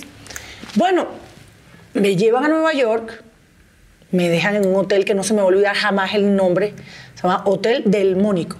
Del Mónico. Del Mónico en la Quinta Avenida. Y ahí me, me- me tenían ahí. En esa época, imagínate tú, que eran la época de los paparazzi. No, hombre, ahora con el Instagram ya nadie es paparazzi, ya ese trabajo se acabó. Pero en la época mía sí eran de los que se trepaban a los árboles y todas las cosas. Y fue tan grande el bullying, era tan, tan grande el acoso, o sea, era, era más importante. En mi libro hay una parte donde digo, era más importante, no sé si se había muerto, qué presidente se había muerto de Estados Unidos, qué cosas estaban pasando, la guerra de no sé dónde, y era más importante cuánto, cuánto estaba pesando yo que lo que estaba pasando en el mundo. Pero así estaba, todos los medios de comunicación estaban puestos para eso, para monitorearme constantemente. Y llego, me llevan a este, o sea, me dicen, ay, vamos, vamos al gimnasio. Al otro día, pues, sí, vamos al gimnasio. Bueno, yo me fui con mi ropa de gimnasio. Cuando llego, que me meten, primero me meten en un cuartito del gimnasio, lo recuerdo perfecto. Y cuando estoy ahí, llega Rose y se me queda mirando, me da las manos y me dice, mira, allá afuera está Mr. Trump. Y hay mucha prensa. Y vas a tener que salir, vas a hacer, para, porque van a hacer unas notas de... Y yo le digo, ¿qué? Le dije, no. Le dije, no, yo no, yo no, yo no quiero salir. Yo no voy a hacer ejercicio delante de toda esa gente. Yo, yo quería que me, primero el Señor me diga la dieta y todo, pero yo no voy a hacer eso delante de tanta gente, de, de la prensa. No, que tienes, que tienes que hacerlo, que tienes que hacerlo. Que tienes- Bueno, no sé ni cómo me sacaron del cuarto. Y cuando salgo, me encuentro que habían casi más de 80 periodistas de todas partes del mundo. Y él estaba ahí y yo era como su ratón de laboratorio. Súbete aquí, bájate aquí, salta la cuerda. Y bueno, yo lo que hacía era reírme porque pues qué más podía hacer. Y me acuerdo que en una ocasión cuando estoy en la bicicleta, que por ahí está esa foto, estoy en la bicicleta y yo, él se para aquí al lado mío y se me acerca y yo le digo, I don't want to do this. Y me dice, pues I don't care because I pay you for this. ¿No? Wow, yo no quiero hacer esto, no me importa porque yo estoy pagando por esto. Ajá. Y eso fue lo que él me contestó. Nunca se me va a olvidar eso. Claro, pero eso fue entre él y yo. Entonces, claro, hay gente que me cuestiona y me, y me señala, ¿no? Un hombre sí puede hablar y desprestigiar a una mujer y decir lo que se le dé la gana. Pero yo es mi palabra contra la de él. ¿Vale más la de él que la mía? ¿Por qué vale más la de él que la mía? ¿Porque es Trump, es millonario gringo? ¿O, o un anciano millonario que ha hecho muchísimo dinero este, también pisoteando a mucha gente? ¿no? Entonces ese ha sido siempre el- el- la gran incomodidad que yo causo. ¿Cómo te sentiste? Pues horrible, fue algo muy horrible. Yo a raíz de ahí empecé a, a vomitar. Este, vomité, tengo récord de 35 vomitadas por día. No me digas eso. Sí, yo fui bulímica anoréxica de las de de veras, de las de los noventas. De las de Adebis. De las de los noventas. Claro, de, claro, de cuando era la época de métete el dedo para vomitar. Claro. Este, yo pasé por eso. Entonces yo me acuerdo, nunca se me olvida el hotel porque cuando yo salí de ese momento que fue tan desagradable para mí, A ver, perdón, ¿hablaste con él? Le dijiste después, oye, no habíamos quedado en esto. No, no, no, no, yo no. ¿O ya nunca lo viste? O sea, ya no, no, no, no, yo no, yo no, yo le tenía mucho miedo a él. Mucho, mucho. Yo- él llegaba a la oficina, o yo estaba en la oficina cuando él estaba, y yo llegaba y yo me orinaba. Yo no lo veía a veces ni a la cara. Le tenía pánico, le tenía pánico. Nunca, nunca a mí en mi vida yo me había sentido, a mí nunca un hombre me había hecho sentir con tanto temor, con tanto miedo. Y bueno, y pasaron muchas otras cosas que, que eBay Motors es tu socio seguro. Con trabajo, piezas nuevas y mucha pasión, transformaste una carrocería oxidada con 100.000 millas en un vehículo totalmente singular. Juegos de frenos, faros, lo que necesites, eBay Motors lo tiene. Con Guaranteed Fee de eBay, te aseguras que la pieza le quede a tu carro a la primera o se te devuelve tu dinero. Y a estos precios, quemas llantas y no dinero. Mantén vivo ese espíritu de Ride or Die, baby, en eBay Motors. ebaymotors.com. Solo para artículos elegibles se aplican restricciones. Algunos les gusta hacer limpieza profunda cada sábado por la mañana. Yo prefiero hacer un poquito cada día y mantener las cosas frescas con Lysol.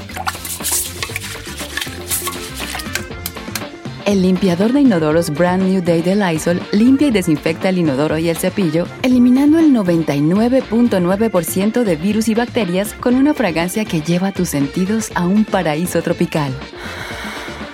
No solo limpies, limpia con Lysol. Que yo las relato en mi libro este, y que espero algún día poder publicar. No, bueno, seguramente sí. Te iba a preguntar eso, que es una pregunta evidentemente complicada, pero en algunos momentos, al principio de las campañas y todo esto, se habló mucho de acosos con mujeres. ¿Te sentiste igual? Sí, sí. Eso era lo que te iba a decir hace rato que después pensé y dije, no le voy a decir nada. Pero era lo que te digo, o sea, en ese momento, cuando yo estaba tan chavita, como yo nunca había pasado por eso, muchas veces, por eso el abuso a veces es tan, es, tan delicado, la mente de una niña, de una jovencita, porque a veces te están abusando, pero tú no sabes. porque no sabes, no sabes de qué se trata. Entonces, eso me pasó a mí. Yo durante ese tiempo fui abusada de una manera psicológica, nunca pasó otra cosa, gracias a Dios. Este, y porque yo ponía sillas detrás de la puerta para que no se me metiera en el cuarto. Eso nunca lo he dicho. Wow. Y bueno, y en ese entonces, este, pues era muy difícil para mí porque yo no, pues yo estaba solita, imagínate. Me acuerdo una vez en Maralago, su casa, de donde él ahora vive, a mí me tuvieron ahí casi secuestrada como 25 días. Y yo, mi contrato decía que yo en Estados Unidos en ese momento yo era menor de edad. Y mi contrato decía que yo no podía ir a, ninguno, a ninguna parte sola, sino yo tenía que ir con la chaperona de la compañía. En esa ocasión me mandan a Maralago, me llego ahí, y cuando llego, Rose, la mexicana, me dice, bueno, mami, yo me tengo que ir. Yo le digo, pero ¿cómo me vas a dejar aquí en esta casa? Este, ¿Cómo que te vas si yo tengo que andar siempre contigo? ¿Y a qué vengo yo aquí? Mi amor, son órdenes del jefe. Yo me tengo que ir. No me, pueden, no, no me dejan dejarme, quedarme aquí contigo. Y me dejan en aquella, aquella casa enorme, en un cuarto, encerrada. Primero me tenían en un cuarto afuera, que era como una casita de una guest house. Y luego de ahí, cuando se va a Rose, el señor me manda a sacar del cuarto y me pone en una habitación al lado de él, al lado del cuarto de él principal. Es una casa que es, el Maralago es un, la casa principal es como un, como un circo, como un zaguán que llaman, que están las habitaciones hacia alrededor y en el medio está el, como la casa, ¿no? Me ponen en la habitación del lado de él.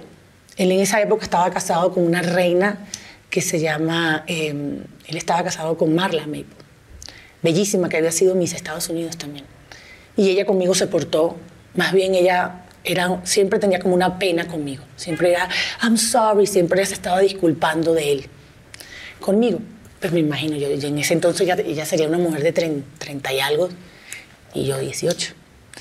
Y me acuerdo que me tuvieron en esa casa y pues ahí me tenían encerrada, me tenían ahí en fiestas en las noches, yo tenía que arreglarme, bajar arreglada para las fiestas que habían de sus amigos, de su gente y todo. Y estando en esa fiesta, este, pasó un incidente muy desagradable. Eso, eso pasó después del gimnasio. Porque ya después del gimnasio mi relación con él fue, yo me puse 18 años, rebelde. El viejo me, me decía, yo, ¿qué, cabrón, qué? Y yo le contestaba y me burlaba de él y lo mandaba a la chingada, ¿me entiendes? O sea, lo, nunca me, si es cierto, si era rebelde. ¿Me entiendes? No, no, yo no me dejaba, ¿no? Este, aunque le tenía miedo, pero yo no me dejaba. Y tuve mucha gente dentro de la empresa que me apoyaba. Las chaperonas, la gente de la compañía, ellos sabían lo que me estaba haciendo él, entonces eso les daba mucha pena porque nunca les había pasado con ninguna Miss Universo.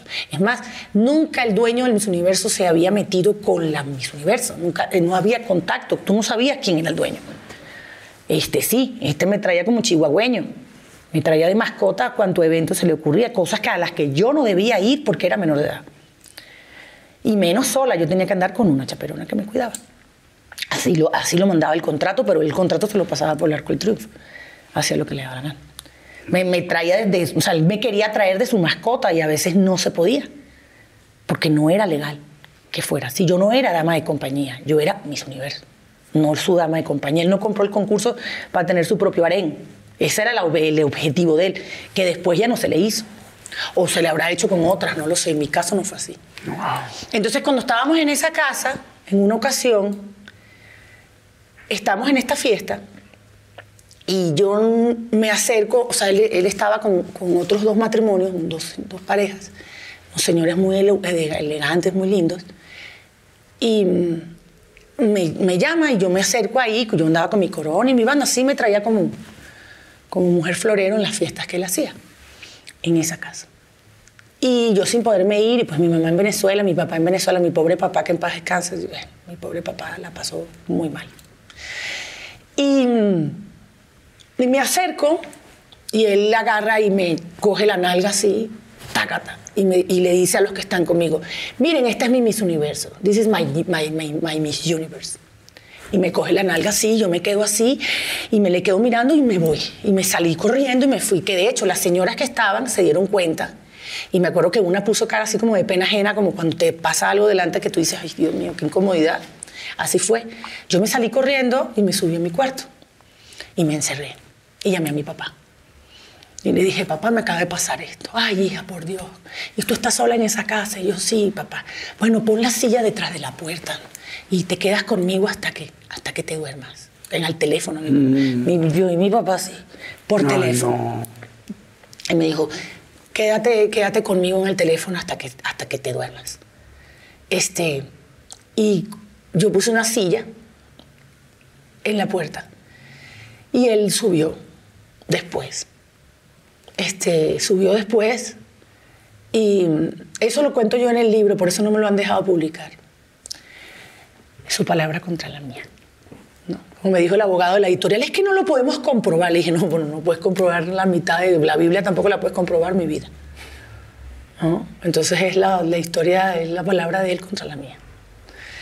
Y llegó y empezó y me toca la puerta. Y me dice, open the door, little bitch, because I'm your boss. I want to fuck with you. Eso me lo dijo y me lo dijo y lo mantengo.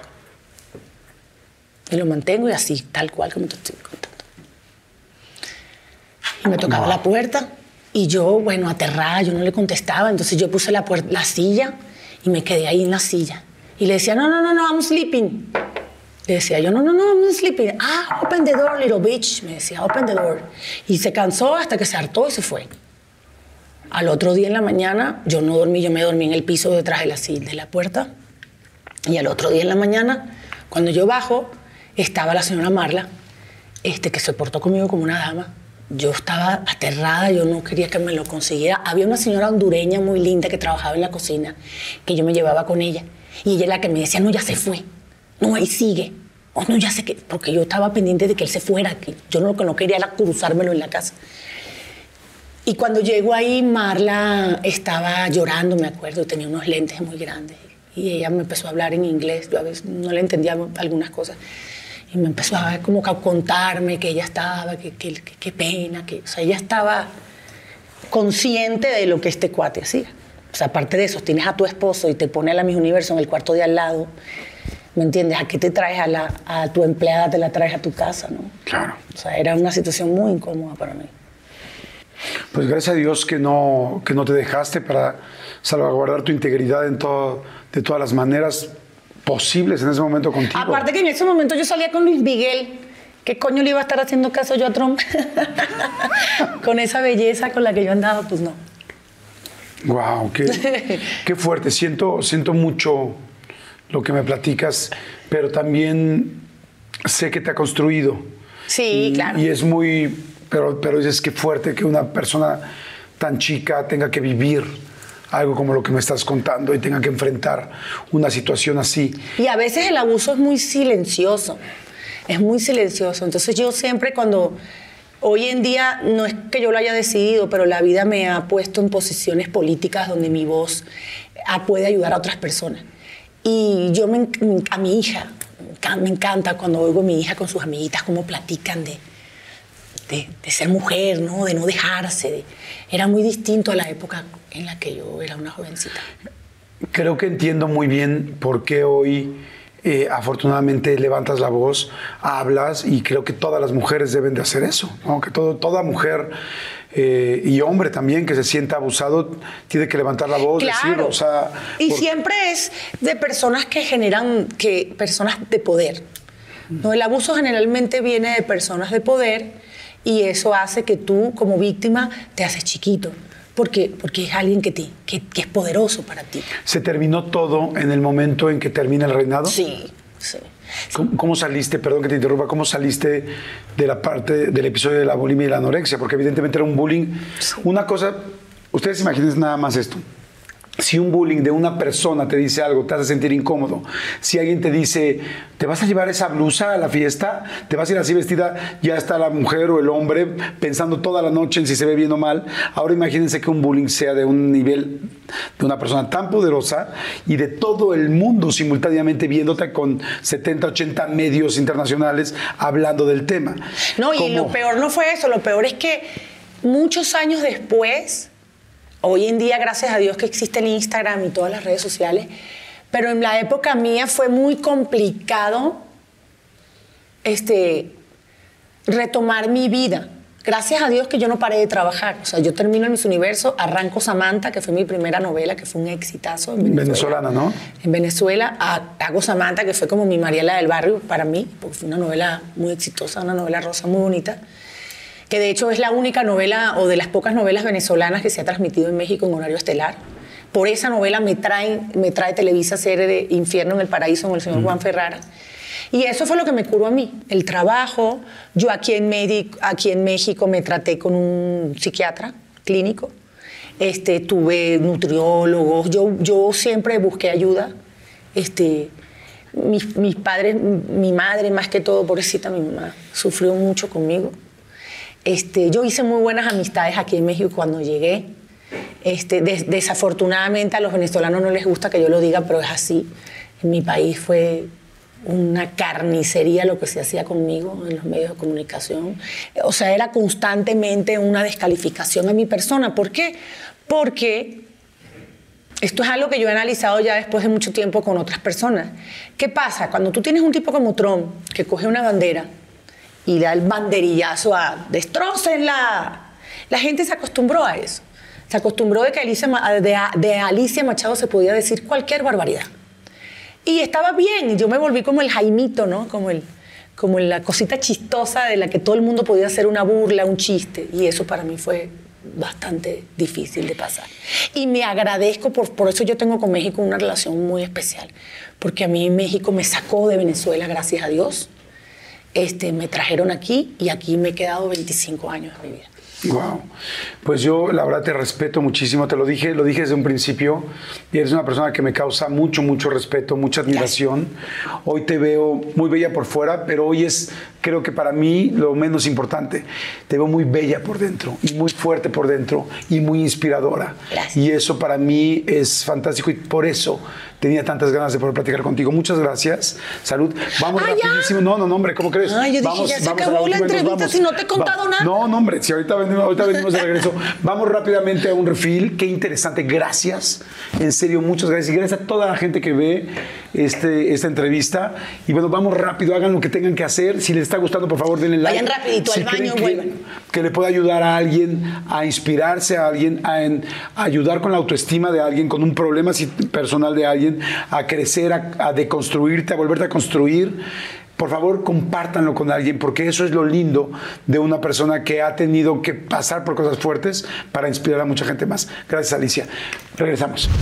Me quedé pensando, cuando te toma Hillary Clinton como ejemplo, cuando está evidentemente Sí. contendiendo contra Trump, este, ¿cómo te sentiste? ¿Fue algo bueno? ¿Fue malo? ¿Te sentiste tensa como ya no me metas en esta conversación? No, mira, a mí me pasó algo muy interesante. Yo aprovecho también esta entrevista para darle las gracias a la señora Hillary Clinton porque para mí, el que años más tarde, tantos años más tarde, después que yo había superado eso, yo nunca tuve intenciones de, ya yo no quería que me tocaran ese tema. De hecho, por años ese tema a mí no me lo tocaban en ninguna entrevista. Y de repente, años más tarde, regresa esta historia a mí y ese voto de confianza y ese voto de credibilidad, porque hasta que llegaron las elecciones del 2016, yo me atrevería a decir que yo hasta llegué a pensar en algún momento de, ¿será que me lo merecía? Lo llegué a pensar en algunas ocasiones. Y el que la señora Clinton me haya invitado a compartir mi historia este, y me haya dado ese voto de confianza y que mi historia fuera tomada como un ejemplo de acoso y, de lo que sufren las mujeres en Estados Unidos sin yo ser americana, eh, para mí fue el bálsamo que yo necesitaba para seguir adelante. ¿No? Saber que lo que yo viví, sí, sí fue así como yo lo viví, sí, sí estuvo muy mal. Pues bueno, qué, qué- qué bueno que esa etapa eh, prosperó, pasó Sí. y se terminó. Pero Y- sí, cuando él ganó, yo estaba en Nueva York cuando él ganó, porque la señora Clinton me invitó a la toma de posesión. La señora iba ganando con el 74% de los votos. Y de repente las pantallas a las 10 de la noche se pusieron rojas. Así, ta, ta, ta, ta, ta, ta, ta. Yo estaba ahí cuando eso pasó. A mí no me contó nadie, yo lo vi. Sí. ¿no? Y, y que ella me invita yo tuve con ella conversaciones muy bonitas. Ella un día me dijo, me dijo, yo me acuerdo. Claro, porque cuando yo fui Miss Universo, ella era primera dama, era Clinton el presidente. Claro. Y ella me dijo, yo me acuerdo de ti, yo me acuerdo que yo le decía a Bill, pero ¿por qué le hace eso a esta niña? Si la niña no está gorda. Y ella se acordaba de mi historia. Wow. Y que de repente una mujer como ella me dijera a mí eso, Sí, claro. a la hija de Marta de Maracay, para mí ha sido un gran alivio. Claro. La ex, la ex primera dama, la candidata a la presidencia del país más poderoso del mundo. Una mujer sea, súper activista, súper eh, abogada, una mujer eh, admi- admirable, preparada, o sea, que creyera en mi historia, para mí ha sido un gran alivio y por eso me ves tan tranquila. Wow. Oye, y regresando un poco a la carrera, me da gusto porque al final se fue aunando todo lo que querías, ¿no? Es, quiero el Miss Universo, llego y lo, eh, quiero Miss Venezuela y lo gano. Quiero Miss Universo y lo gano.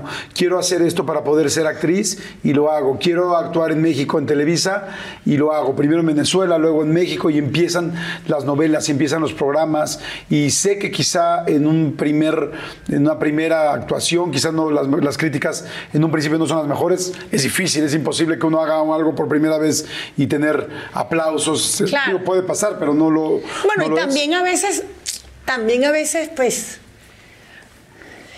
a veces de esos títulos como el Miss Universo y esas cosas hacen muchos Sí, no de las personas, ¿no? Sí. Y a mí siempre me han exigido mucho.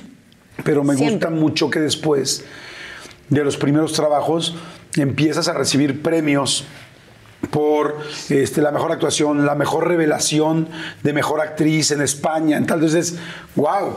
Y me da mucha emoción porque, porque ahora que conozco tu historia, pues voy viendo cómo la fuiste construyendo, ¿no? Y de repente, por ejemplo, mucha gente quizá, digo, muchos sí lo saben, pero muchos quizá no sabíamos tu importancia también por la música. O sea, tu, tu interés por la música, de chiquita cantabas en el coro, eres contralto y empiezas con todo este asunto. Y luego Ricardo Montaner, tengo entendido que, que te ayuda, cuéntame. Sí, fue un, buen padrino para mí. Bueno, terminó el, el, el Miss Venezue- el Miss Universo, regresó a Venezuela, me ponen a, a prepararme para ser Samantha. Este, y bueno, a mí siempre me gustó la música y pues de chiquita que sí, claro. Ya te busqué en Spotify, ya te escuché y todo. Sí, y bueno, me gustaba como, me sigue gustando, pero nunca, siempre me he visto más como actriz que como cantante. Soy medio, medio, medio que sufro de miedo escénico de repente, como que los tumultos me ponen muy nerviosa. ¿Te gustó más la actuación? Me gusta mucho más, me gusta eh, hacer personajes eh, que cantan. Ya he hecho algunos personajes que cantan. Este, he estado muy cerca de interpretar a Jenny Rivera. En- en- he estado ahí en varias conversaciones, hemos estado en eso, quién sabe si tenga yo la oportunidad y el honor de hacerlo. Este, pero no, yo a los cantantes los respeto muchísimo, respeto mucho la música, pero también siempre me he enfrentado a, la Machado hizo esto, a ver cómo lo hace, ah, lo hizo bien, no lo hizo bien. Siempre ha sido así, ya me acostumbré. O sea, estás muy acostumbrada a competir, a enfrentar y a ganar. Y eso, la verdad, mis respetos. Y, Qué mal, ¿no? No, yo diría, pues qué bien, ¿no? Pero he perdido en otras cosas de mi vida, he perdido en muchas otras cosas. Por ejemplo, la pareja, ¿no? El amor, yo no. Ya mi vida es, yo tengo una vida muy chévere. A mí me gusta mi vida. Y me siento afortunada en el amor. He tenido hombres que me han amado mucho, yo también. Tengo una hija maravillosa. Este, me llevo bien con el papá de mi hija, gracias a Dios. No tengo exes que les haga yo la vida imposible o mucho o ellos a mí. Pero sí tengo esa parte, esa asignatura pendiente en mi vida que es quizás una familia convencional. Hace rato mencionabas, tenido. mencionabas a Luis Miguel, ¿no? Que saliste con Luis Miguel, estuvieron juntos, eso sí me acuerdo, me acuerdo perfecto. Pues ahora sí que Sí, soy casi- una, soy una de las, de las emblemáticas. de así como las chicas Bond. Como soy una de las chicas Bones de Luis Miguel. de, Sí, de claro. las chicas Bond de Luis Miguel, pero como una relación, entiendo, como linda. Lindísima. Sí. ¿Cómo, cómo Lindísima. se conocieron? Nos conocimos por él. Este, aparte de mí me tocó una gran época porque él tenía que 25 años. Estaba hecho un tren, muñecas. bellísimo. Pues si tú nada más eras Miss Universo. Aparte. Y o sea que muy- digamos muy que lindo, estaba bastante y muy caballero. Nos conocimos porque resulta que cuando yo gano el Miss Universo y a, los, a las dos semanas me llevan a, la- a Los Ángeles a vivir, que era donde yo viví. Yo viví en Los Ángeles. Y me llevan ahí y me van a hacer las fotos oficiales del Miss Universo con un fotógrafo americano que era famosísimo. Y resulta que ese fotógrafo era, era amigo de él, era su fotógrafo de sus discos, sus cosas. Y cuando me van a hacer la foto, eso me lo contó él después a mí, él, el amigo, este eh, fotógrafo, le dice, mira, es que yo mañana no puedo, iban a almorzar, no sé, no, mañana no puedo porque le voy a hacer las fotos a la Miss Universo nueva que ganó. Como yo vi el concurso, él estaba en su casa en Acapulco feliz y vio el concurso y dijo que yo era la niña más linda que la había visto en tu vida. Entonces, este, no puede ser. Entonces él agarró y se apareció en la sesión de fotos. ¿Cómo crees? Y entonces yo estaba en ese momento con mi Rose, que era mi mexicana bella, que era la que me cuidaba. Y cuando yo no me había dado cuenta que era él. O sea, yo estaba así haciendo la foto y él se paró detrás del fotógrafo, así, se me quedó mirando. Y yo no sabía que era él, no sé, no, ni, ni al caso. Entonces, él estaba ahí y me acuerdo que Rose, yo me salgo, lo veo, Rose lo ve, me salgo de la foto y me meto como en un cuartito y Rose, la señora, "Es Luis Miguel, la señora estaba que ya no podía, ya, no, ella no podía. Yo, ¿quién? ¿Quién? El cantante. Y yo, ah, sí, el cantante. Y, y ella, ay, Dios, no puedo creer lo que bello que es Luis Miguel, Luis Miguel. No sé qué, no sé qué, no sé qué. No, le- ¿qué, qué le vas a decir? Yo no sé, no sé, no sé. Bueno, todo era- fue así. Bueno, ahí lo conocí, no sé qué, tururú. Bueno, pasó. Ya, yo me fui a mi casa. ¿Te pidió su teléfono? No, no, no, es que en esa época no había celular. Este, bueno, todo fue chévere. Llego al hotel, a donde yo vivía el apartamento, y al día siguiente él me llama por teléfono. Porque ese número no se lo daban a nadie. Entonces yo, aló, hola, soy yo, Luis Miguel. Y yo, ¿qué Luis Miguel? ¿El de ayer? No, pues el de ayer, el cantante. Yo, ah, hola. ¿Qué tal? ¿Qué ¿Cómo estás? ¿Y tú? ¿Qué onda? Pero tú te habías quedado enganchado desde antes. Bueno, sí, claro, obvio, él es un hombre bellísimo. Aparte, él es muy caballero, muy cariñoso, muy lindo. Y sí, yo tengo muy bonitos recuerdos de la parte que él a mí me ayudó mucho en esa época. Eh, eh, él, cuando Tron hacía lo que hacía, el pinche viejo lo odiaba. Y siempre él me decía, no, tú no estás gorda nada, él es un imbécil, tú no le hagas caso. O sea, él me daba mucho support. Entonces me encantaba andar con él con- por, por eso. Este, él era el único que me decía que yo no era gorda. Todo el planeta Tierra me decía que yo era gorda, menos Luis Miguel. Entonces creo que eso me ayudó. Wow, claro. ¿No? Bastante. Si yo ahorita lo quiero conocer, no. Exacto. quiero marcarle, no, bueno, sí lo, sí conozco, pero quiero marcarle. Bueno, entonces yo le digo, mire, ¿cómo conseguiste mi teléfono? No, no, bueno, yo llamé a la organización y me dieron tu teléfono. tal. Ellos sabían que él me iba a invitar a salir. Y entonces ya después de ahí hablamos por teléfono y ya me invitó a cenar. Y fuimos a un sitio, me acuerdo que la primera vez que salimos a cenar fue así como de cuento de hadas, porque él mandó a cerrar un lugar para mí y habían violines y era una cosa de, de película. Sí, sí, a mí me tocó la buena época. ¿Te acuerdas del primer beso? este sí. ¿Fue esa noche? No. No. ¿Él porque- intentó o no? No, no, no, él es un caballero. No, no, fue después. Pero lo más chistoso de todo fue que él después me dice, esa noche me dice, yo pensé que tú eras más grande. O sea, él tenía un conflicto con mi edad. Porque él decía que él pensaba que yo tenía más, como la edad de él. Y eso como que a él le, lo, como que le enfrió la cosa, porque él me veía muy niña, yo era una niña. En todos los sentidos era una niña. Entonces eso a él como que, y fue siempre muy delicado conmigo, muy, muy lindo. ¿No? ¿Y ¿Cómo fue y dónde fue el primer beso? Fue a la segunda cenada, Ajá. a la segunda ida a cenar. Pero fue así de, así. Y Es que él era muy lindo. Y éramos muy jovencitos los Dicen dos. que besa muy bien, ¿sí? Sí, sí, cómo no. La cara sí, no, sí, sí. No, sí. no, Sí, no, cómo no, no. no. Sí, al principio fue de piquito. Claro, pero- a veces nunca hablo de esas cosas porque ay, la gente se está haciendo publicidad. No, Ay, no, pero ¿por qué publicidad? Pues y sí. después, De- a todas las, a todas las, perdón, pero todas las chicas que han estado con Luis Miguel aquí les he preguntado, ¿eh? O ah, sea, bueno, sí, claro. O sea, todas. Sí, pero sabes que la gente Y ya le voy a preguntar a Luis Miguel próximamente. Ah, sí, Y le va a voy a preguntar de entrevistar. Ay, sí, pregúntale. Sí, sí, a ver qué te dice. Le voy a, le voy a Si es preguntar que se ti. acuerda de mí, porque eso fue hace mucho. Y ve todos los programas. ¡Qué Y ve la entrevista, ¿eh? ¿En serio? Sí. Miki, besos. Te quiero. Besos como los de ese día. no, dale, en serio. Este, y, qué- fue una qué- época y- muy linda. ¿Y por qué terminaron? no sé, nos dejamos de ver. Yo viajaba mucho, este, te digo, yo era muy niña para él, él ya era un hombre que estaba más acostumbrado a andar con mujeres pues para arriba y para abajo. ¿Te cantó que, alguna que vez, o no? con él o que estuvieran con él siempre, porque ya él era un hombre ya grande, pues era un hombre mayor, más, más grande. ¿Te cantó alguna vez o no? Sí, sí, yo lo acompañé mucho. Cuando él hizo el disco de. Cuando él cantó la canción del Jorobado de Notre Dame para Disney, yo estaba con él en el estudio. Yo lo acompañé a hacer Guau, eso. qué padre. Y lo acompañé en Los Ángeles. Él en esa época, yo vivía en Los Ángeles y él estaba haciendo un disco en Los Ángeles. Entonces yo lo acompañaba, lo acompañaba al estudio, íbamos a comer tacos, hamburguesas, este, cosas de chavos normales. Oye, y anduviste con Arjona también. Sí, pero a él no le gusta que yo lo diga, se enoja. ¿Larga la relación? No, no, no me Pues clavo un para montón que, de tiempo. para que no te sientas, años. para que no se sienta incómodo ninguno de los dos. No, como ocho años más o menos. Ah, entre que íbamos y veníamos. Dice- me gusta mucho que siempre que, que dices, he tenido una vida amorosa muy linda, me han amado mucho y yo he amado mucho. ¿Hay un nombre de tu vida?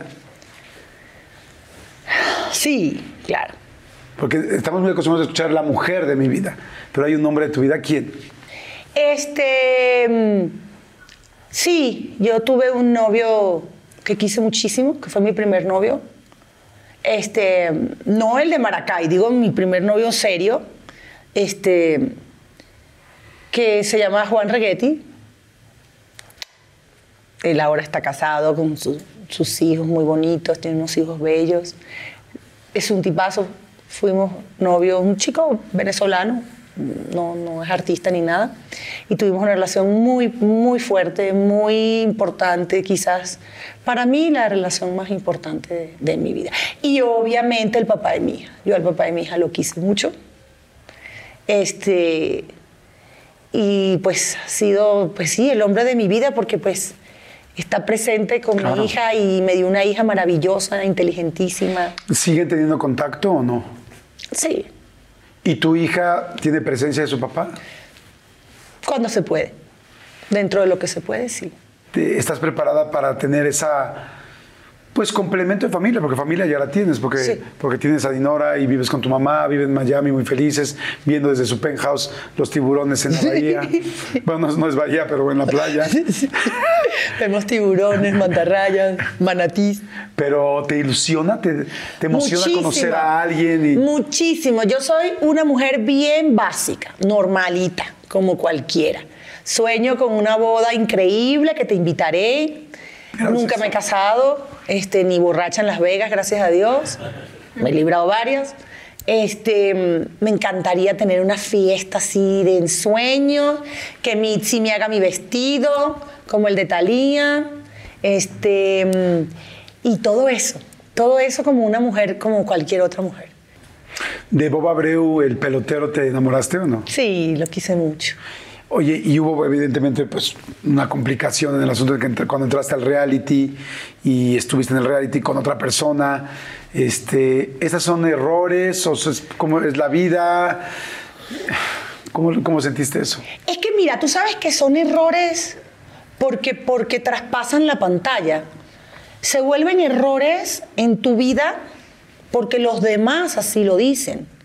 Porque la gente, los medios de comunicación, de una cosa de tu vida hacen un drama o hacen un problema o lo ven como un conflicto.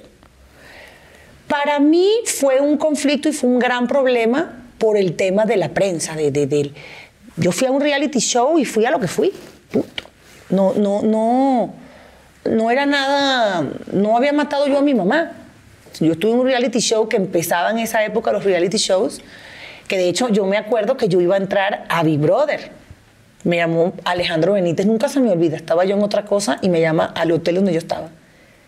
Me dice, Machado, que quiero que le entres a esto. Yo, no, no, no, no, ya yo tenía otra cosa y yo tenía el de España. Por eso no entré yo aquí. Ok. Si no, nos hubiera tocado a nosotros. Que era la granja de los famosos. Era la granja. eBay Motors es tu socio seguro. Con trabajo, piezas nuevas y mucha pasión, transformaste una carrocería oxidada con 100.000 millas en un vehículo totalmente singular. Juegos de frenos, faros, lo que necesites, eBay Motors lo tiene. Con Guaranteed Fee de eBay, te aseguras que la pieza le quede a tu carro a la primera o se te devuelve tu dinero. Y a estos precios, quemas llantas y no dinero. Mantén vivo ese espíritu de Ride or Die, baby, en eBay Motors. ebaymotors.com. Solo para artículos elegibles se aplican restricciones. Algunos les gusta hacer limpieza profunda cada sábado por la mañana. Yo prefiero hacer un poquito cada día y mantener las cosas frescas con Lysol. Las toallas desinfectantes Brand New Day de Lysol hacen súper conveniente limpiar superficies como controles remotos, tabletas, celulares y más, eliminando el 99.9% de virus y bacterias, con una fragancia que lleva tus sentidos a un paraíso tropical. No solo limpies, limpia con Lysol. La famosa. Y sí hubo mucha cosa, porque bueno, Bobby, era en, eh, Bobby es una gran estrella del fútbol, del béisbol, una gran estrella venezolana. Éramos en ese momento una pareja como nacional, ¿no? La reina y el jugador éramos como que el sueño dorado de mucha gente. Nosotros tuvimos una relación muy linda, él es un tipazo. Pero cuando nosotros, cuando yo me fui a España, que él no quería que yo me fuera, bueno, eso fue una de las tantas eh, Discusiones que tuvieron. Novia, no, novia fugitiva. O sea, yo estuve a punto de casarme con él porque él lo que no quería era que yo me fuera a España. Y cuando yo me fui, yo terminé con él. Y se, se terminó esa relación. Nunca hubo anillo, nunca hubo fiesta de compromiso, porque Ni se dijeron tantas cosas. ni siquiera una infidelidad, porque en el momento que estás tú adentro de la casa y, y tienes relaciones con otra persona adentro, eh, tú estabas como tranquila, porque dices, ya terminamos, o dices. Bueno, sí habíamos terminado, pero había, él, él se fue a la Serie Mundial, él estaba haciendo eh, lo que llaman, que lo- los encierran. Él se fue a eso y yo me fui a España, hasta el show. Entonces, bueno, claro, había como la posibilidad de que, bueno, cuando tú termines tu Serie Mundial y yo termine mi reality, pues nos volvemos a ver y vemos qué pasa y entonces sí nos casamos. No casarme por, para que yo no me fuera, Claro. ¿no? Ahora, por ejemplo, que salió el libro este de Emma y las mujeres del narco y que a mucha gente le llama, no a mucha gente, pero a algunas personas comentadas dentro del libro, pues les fue muy fuerte y yo por el otro lado te vi a ti tranquila, para adelante, sin más allá de comentarios. ¿Eso es como la madurez que uno va agarrando y va tomando en la vida? Sí, sí. Y también yo soy una mujer que siempre he pensado que el mejor pleito es el que se evita. A mí no me gustan mucho los abogados. No me gustan mucho esas cosas. A mí yo soy como buena Sagitario, le huyo a, las cosas, a los abogados, a los problemas de ese tipo. El otro día yo di una declaración en, en Despierta América con Univisión que me tocaron ese tema, conté lo que pasó con mi hija, porque eso a mi hija sí le afectó cañón, porque le mandaron el fragmento a mi hija. Y eso fue un tema, mi casa, fue cañón. Y su papá me enojadísimo, porque pues su niña se puso muy triste. Mi hija se puso muy triste y porque pues mi hija no sabe, mi hija, ese es su papá. Y lo que ella conoce de él es otra cosa, y no es lo que, lo que la gente sigue insistiendo en confirmar y en asegurar lo que no es. Entonces, eso estuvo cañón. Este, sido una mujer que me han investigado de todas las maneras habidas y por haber. Este, tengo mi conciencia tranquila. Y aparte siento mi conciencia tranquila porque fue un bonito amor del que tengo una hija maravillosa. Claro, y después tuviste un episodio fuerte de, de cáncer. Y Sí, me ha pasado de todo. ¿Cuándo fue eso? ¿Cuándo fue lo del cáncer? 2013. 2013, pues realmente no hace mucho. ¿Y, y, y cómo pasaste adelante, cómo sacaste adelante todo eso? Bueno, gracias a Dios fue algo muy rápido, fue algo, fue un pequeño llamado de atención de la vida, de la salud. Lo pasé en Miami, este, he tenido grandes médicos, este, me preocupé mucho por entender la razón del por qué me había pasado eso. Y llevo todos ¿Lo estos encontraste? años. Sí, sí, sí, sí, sí. Yo he sido una persona. Yo antes era una persona que me tragaba mucho las cosas por muchos años. Uy, yo- si yo te contara tantas cosas que a mí me han pasado. Este, Y yo antes me tragaba mucho las cosas, mucho, mucho. A mí me cuesta mucho hablar de mis sentimientos, soy bastante... Solo lo sé hacer cuando actúo, pero en mi vida personal me cuesta mucho trabajo. O sea, yo te puedo decir a ti que te quiero, pero te lo digo ahorita, pero no es que te lo voy a decir todo el tiempo. O sea, a mí me cuesta. Me- cuando me enojo, lo mismo. Me, me tranco y parezco caja fuerte. No hay manera de que me saques porque estoy mole- molesta. Y eso es algo que yo tenía que cambiar de mí. ¿Y lo has cambiado? Sí, mucho. Yo ahora me expreso, hablo. Por eso te digo que lo que pasó con, con las elecciones del 2016 fue como sacarme una cosa tarugada que yo tenía ahí, que siempre estuvo ahí. Sí, yo la había superado y tal, pero, pero el, el que yo tuviera otra vez el reconocimiento de lo que yo viví fue así. Y que las tantas personas. Mira, cuando las elecciones del 2016, así como tuve gente que me cerró las puertas, también tuve otras personas yo salí a la calle en Estados Unidos, hasta el día de hoy todavía me pasa, y la gente que me reconoce, mujeres de mi edad, que me dicen, yo me acuerdo, gringas, gringas, americanas, porque eso fue un escándalo muy grande en Estados Unidos. Fuera de Estados Unidos era la mis gorda, la mis rebelde, la mis obesa. En Estados Unidos sí fue en aquel entonces un tema mediático y mucha gente se acordaba. Y político. Exacto. Y, y, durante estos tiempos, gente americana, señoras, señoras lindísimas, que me abrazan y me dicen, ay, hija, I'm sorry, lo siento tanto, pero te queremos, tú eres bella. O sea, gente, todo lo que yo necesité que me dijeran en el 96, en el 97, me lo dijeron en el 2016. Sí. O sea, todo lo que yo necesité que me dijeran en ese momento, que me abrazaran, que me dijeran que no era así, mm, ya, ya lo recibí. Ya he tenido el cariño de mucha gente que más bien se acordaban de mí. Y chavas americanas de mi edad que, ay, yo me acuerdo y no sé qué. Y una vez me pasó que fui a un meeting con la señora Clinton y cuando salgo de ahí, yo tenía dos señoras, dos chavas, enfrente de mí. Y esas mujeres lloraban y lloraban y lloraban y lloraban. Y después que pasó eso, ellas se acercaron a mí, empezaron a hablar conmigo. Y la señora me, contó, ella me contó, que ella era muy gorda cuando era niña, cuando era jovencita. Tenía mi edad cuando pa- pasó eso. Y su mamá en Tennessee, o sea, por allá. Pero yo en ese entonces dije, ¿cómo es posible que después de tantos años estas señoras me estén contando esto? Y ella me decía a mí que cuando eso pasó, su mamá le decía, mira la Miss Universo, mira, ella también tiene un problemita, está un poquito gordita, pero mira que es la mujer más bella del mundo. Y ella tuvo tanta depresión, la decían tanto bullying, ella se trató de suicidar y todo. Tenía mi edad, mi misma edad. Y resulta que la historia mía, en ese momento que yo la estaba viviendo, fue lo que la ayudó a ella Wow. A superar ese tema de la bulimia y todo eso.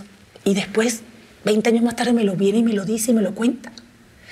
Para mí eso es Dios. Yo soy un ser bendecido.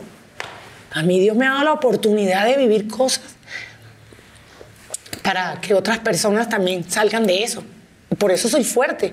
Dios nunca le manda batallas a sus hijos que no son capaces de, Enfrentarlas. de enfrentarla. Y yo creo que a mí lo que Dios me ha mandado es porque yo puedo y lo puedo enfrentar y por eso me las manda a mí. Pues yo la verdad te, te agradezco mucho esta plática, te agradezco mucho que abras tu corazón de esta manera, más sabiendo ahorita como estás diciendo que no es fácil que lo abras, que es más fácil sacar tus sentimientos, o lo era antes en la actuación que hoy en la verdad. Entonces, saber que lo haces ahorita en una plática donde no estamos actuando, donde estamos platicando, donde nos estamos haciendo cada vez más amigos y donde mucha gente hoy está conociendo a una Alicia que quizá en algún momento dijo, ay, no estoy de acuerdo con esto, tal, y de repente no conocemos la la historia completa, la película completa de cada persona. No vemos escenas, pero no sabes lo que realmente hay atrás. Desde Maracay hasta ahorita que estamos aquí en Polanco platicando tú y yo y conociéndonos más y, aprovechando que mucha gente también lo está haciendo. Yo te quiero, como te digo, agradecer. Te admiro mucho, Gracias. te respeto mucho, me encanta lo que has hecho, me encanta ese activismo, me encanta lo que haces por las mamis solteras, Gracias. con esa fundación que tienes. Me encanta todo lo que has sacado adelante y cómo has enfrentado la vida. Deseo con todo mi corazón que sigas tan feliz con la familia que ya tienes Sí. y, que, y que si va a venir ese complemento que venga. Sin embargo, no es algo tampoco que sé que ni a mí, bueno, mucho menos a mí, pero que a ti tampoco te va a preocupar tanto porque eres una mujer tan echada para adelante que tú vas a ser feliz siempre porque tú así lo has decidido desde Y día uno. mientras tanto me divierto, ¿eh? Hay claro. que besar a muchos sapos para que aparezca el príncipe azul. Es muy chistoso porque alguna vez escuché una frase de ti y decía, no, es que Alicia este, ganó, no, Alicia Machado ganó el Miss Universo, ¿no? O después escuché ahora que, que nos acercamos más, no, es que ella ganó eh, la Casa de los Famosos. Y yo realmente te quiero, quiero como que, que darnos cuenta, especialmente tú, eh, porque eres la persona más importante en esta historia, que verdaderamente has sido una ganadora, pero una ganadora de todos los días. O sea, de todos, de todos los días. Yo te quiero dar algo muy, muy sencillo. ¡Ay! El Pero- anillo. También puede ser, la vida daba muchas vueltas. Fíjate, yo creo que sí has sido una ganadora de siempre, pero de siempre, de siempre. Porque has ganado, fíjate, desde el principio, el poder anteponer ante tu familia, lo que cada quien piense o no piense, con un apoyo muy lindo de tu familia, pero tú dijiste yo quiero hacer esto y ganaste lo que querías hacer. Si quiero estudiar esto, si me tengo que salir de la carrera, si no, tal, lo ganaste y eso es por ese, por ese momento que ganaste lo que tú querías hacer. Después, llegar a un concurso, enfrentarse a tanta gente, primero en Venezuela y luego con gente de todo el mundo. Sea, de todo el mundo, imagínense lo que estamos hablando. Y decir, no sé si lo tengo, no sé si no lo tengo, soy una chica, decías tú, menudita, delgadita, todavía más niña, pero encontraste algo más importante que además, la que- que además de la belleza, sino lo que eras tú. Y volviste a ganar Gracias. volviste a ganar frente a una persona poderosa a la cual le tenías miedo, a la cual tenía todo el poder encima de ti y aún así te enfrentaste y ganaste y demostraste algo que para mí es muy importante. Le demostraste al mundo que una Miss Universo no es solamente una mujer bonita y que no tiene que ver con su talla, sino que tiene que ver con su talla como persona. Y eso fue lo que hiciste. Gracias. Dijiste, quiero aprovechar esto para ser la actriz que siempre quise ser desde los seis años. Y salir adelante y hacer novelas y empezar a ser conocida y empezar a hacerlo bien. Y lo hiciste, volviste a ganar. Es Órale. difícil que alguien gane tantas cosas. Inclusive me voy antes con tu hermano, con una situación complicada, el poder apoyarlo, enfrentarlo, ver una vida que, no quiero decir que no sea normal, sino que no es común a la mayoría de las familias, hacerla común, sacarla adelante, hablar como hablaste hoy de tu hermano, con ese orgullo Muy y, orgullosa estoy. y- y- y salir adelante como familia guerrero. juntos. Volviste a ganar. Después decía yo, comentaba pues al principio cuando uno empieza en la carrera, siempre hay comentarios, está bien, está mal, está tal. Decías tú, de las cosas que más me han dolido en la vida ha sido que me juzguen y sentirme tan en el ojo público. Siempre. Y siempre estás esperando, lo hiciste bien, lo hiciste mal. Saliste, empezaste a actuar. Al principio, como en todo, estás iniciando, no sé, no estoy de acuerdo, ¿qué va a ser la Machado? Decías tú.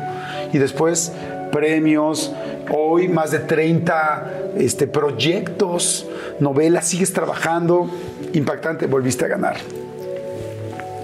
Yo respeto a todas las personas que algún día en este medio, porque es el que conozco, porque respeto a todos, han logrado hacer algo grande en este medio.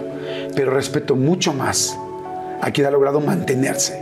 Mantenerte 27 años trabajando, esforzándote, buscando nuevos proyectos, cada vez entrando uno nuevo, con un nuevo miedo, con una nueva preocupación, con un nuevo eh, reto y sacándolo adelante durante 27 años.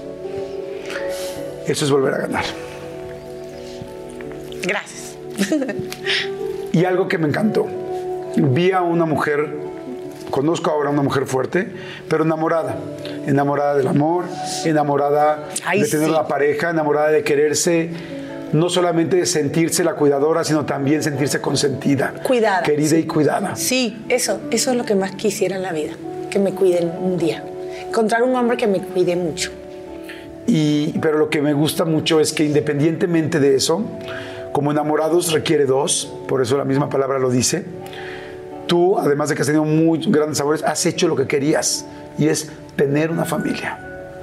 Y hoy vives con tu mamá, vives con, Dinora, con tu hija, Es Y- una niña buena como el pan. Mi hija es tan buena niña. Yo me premio con ella. y sin necesidad de que haya o no haya esa contraparte, que estoy seguro que la habrá, también hayas ganado, porque has hecho la familia que soñaste y que ahora tienes. Y jamás diré incompleta, solamente diría que pueda haber un extra. Y que estoy seguro que lo vas a dar porque te lo mereces y porque has conseguido todo. Y que en el momento que sea oportuno, también esa parte tendrá el complemento que yo quiero verte consentida, querida y cuidada. Y un hombre que no le dé miedo. Porque yo creo que eso. yo creo que ese ha sido como.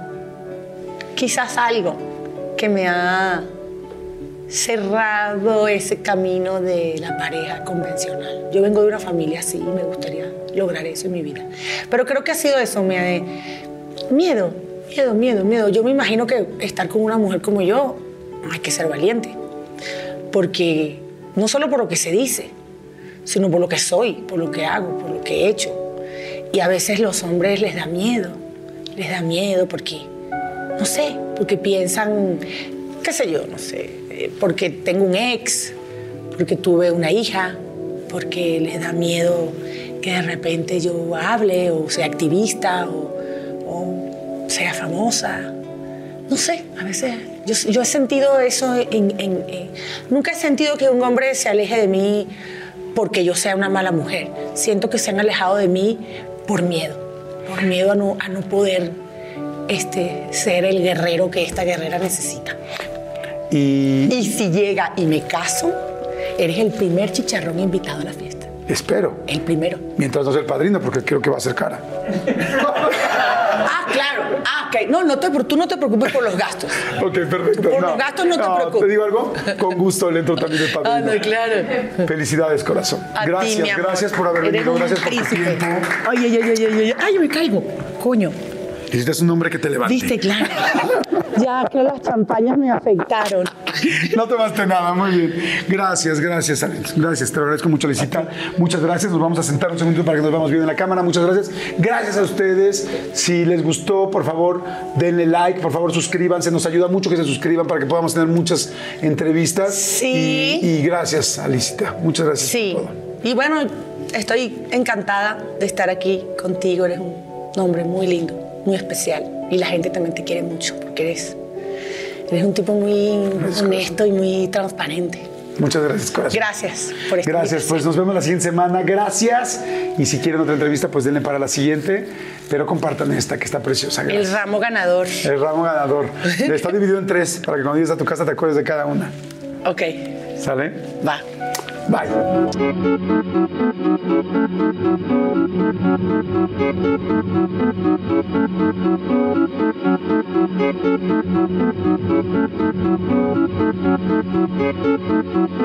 Whether you're making the same breakfast that you have every day or baking a cake for an extra special day, eggs are a staple in our diets. Eggland's best eggs are nutritionally superior to ordinary eggs, containing more vitamins and 25% less saturated fat.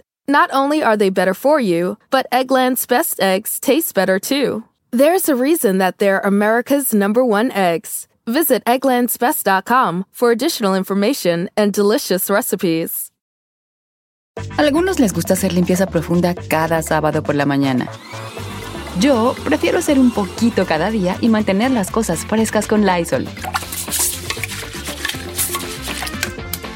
El limpiador de inodoros Brand New Day de Lysol limpia y desinfecta el inodoro y el cepillo, eliminando el 99.9% de virus y bacterias con una fragancia que lleva tus sentidos a un paraíso tropical. No solo limpies, limpia con Lysol.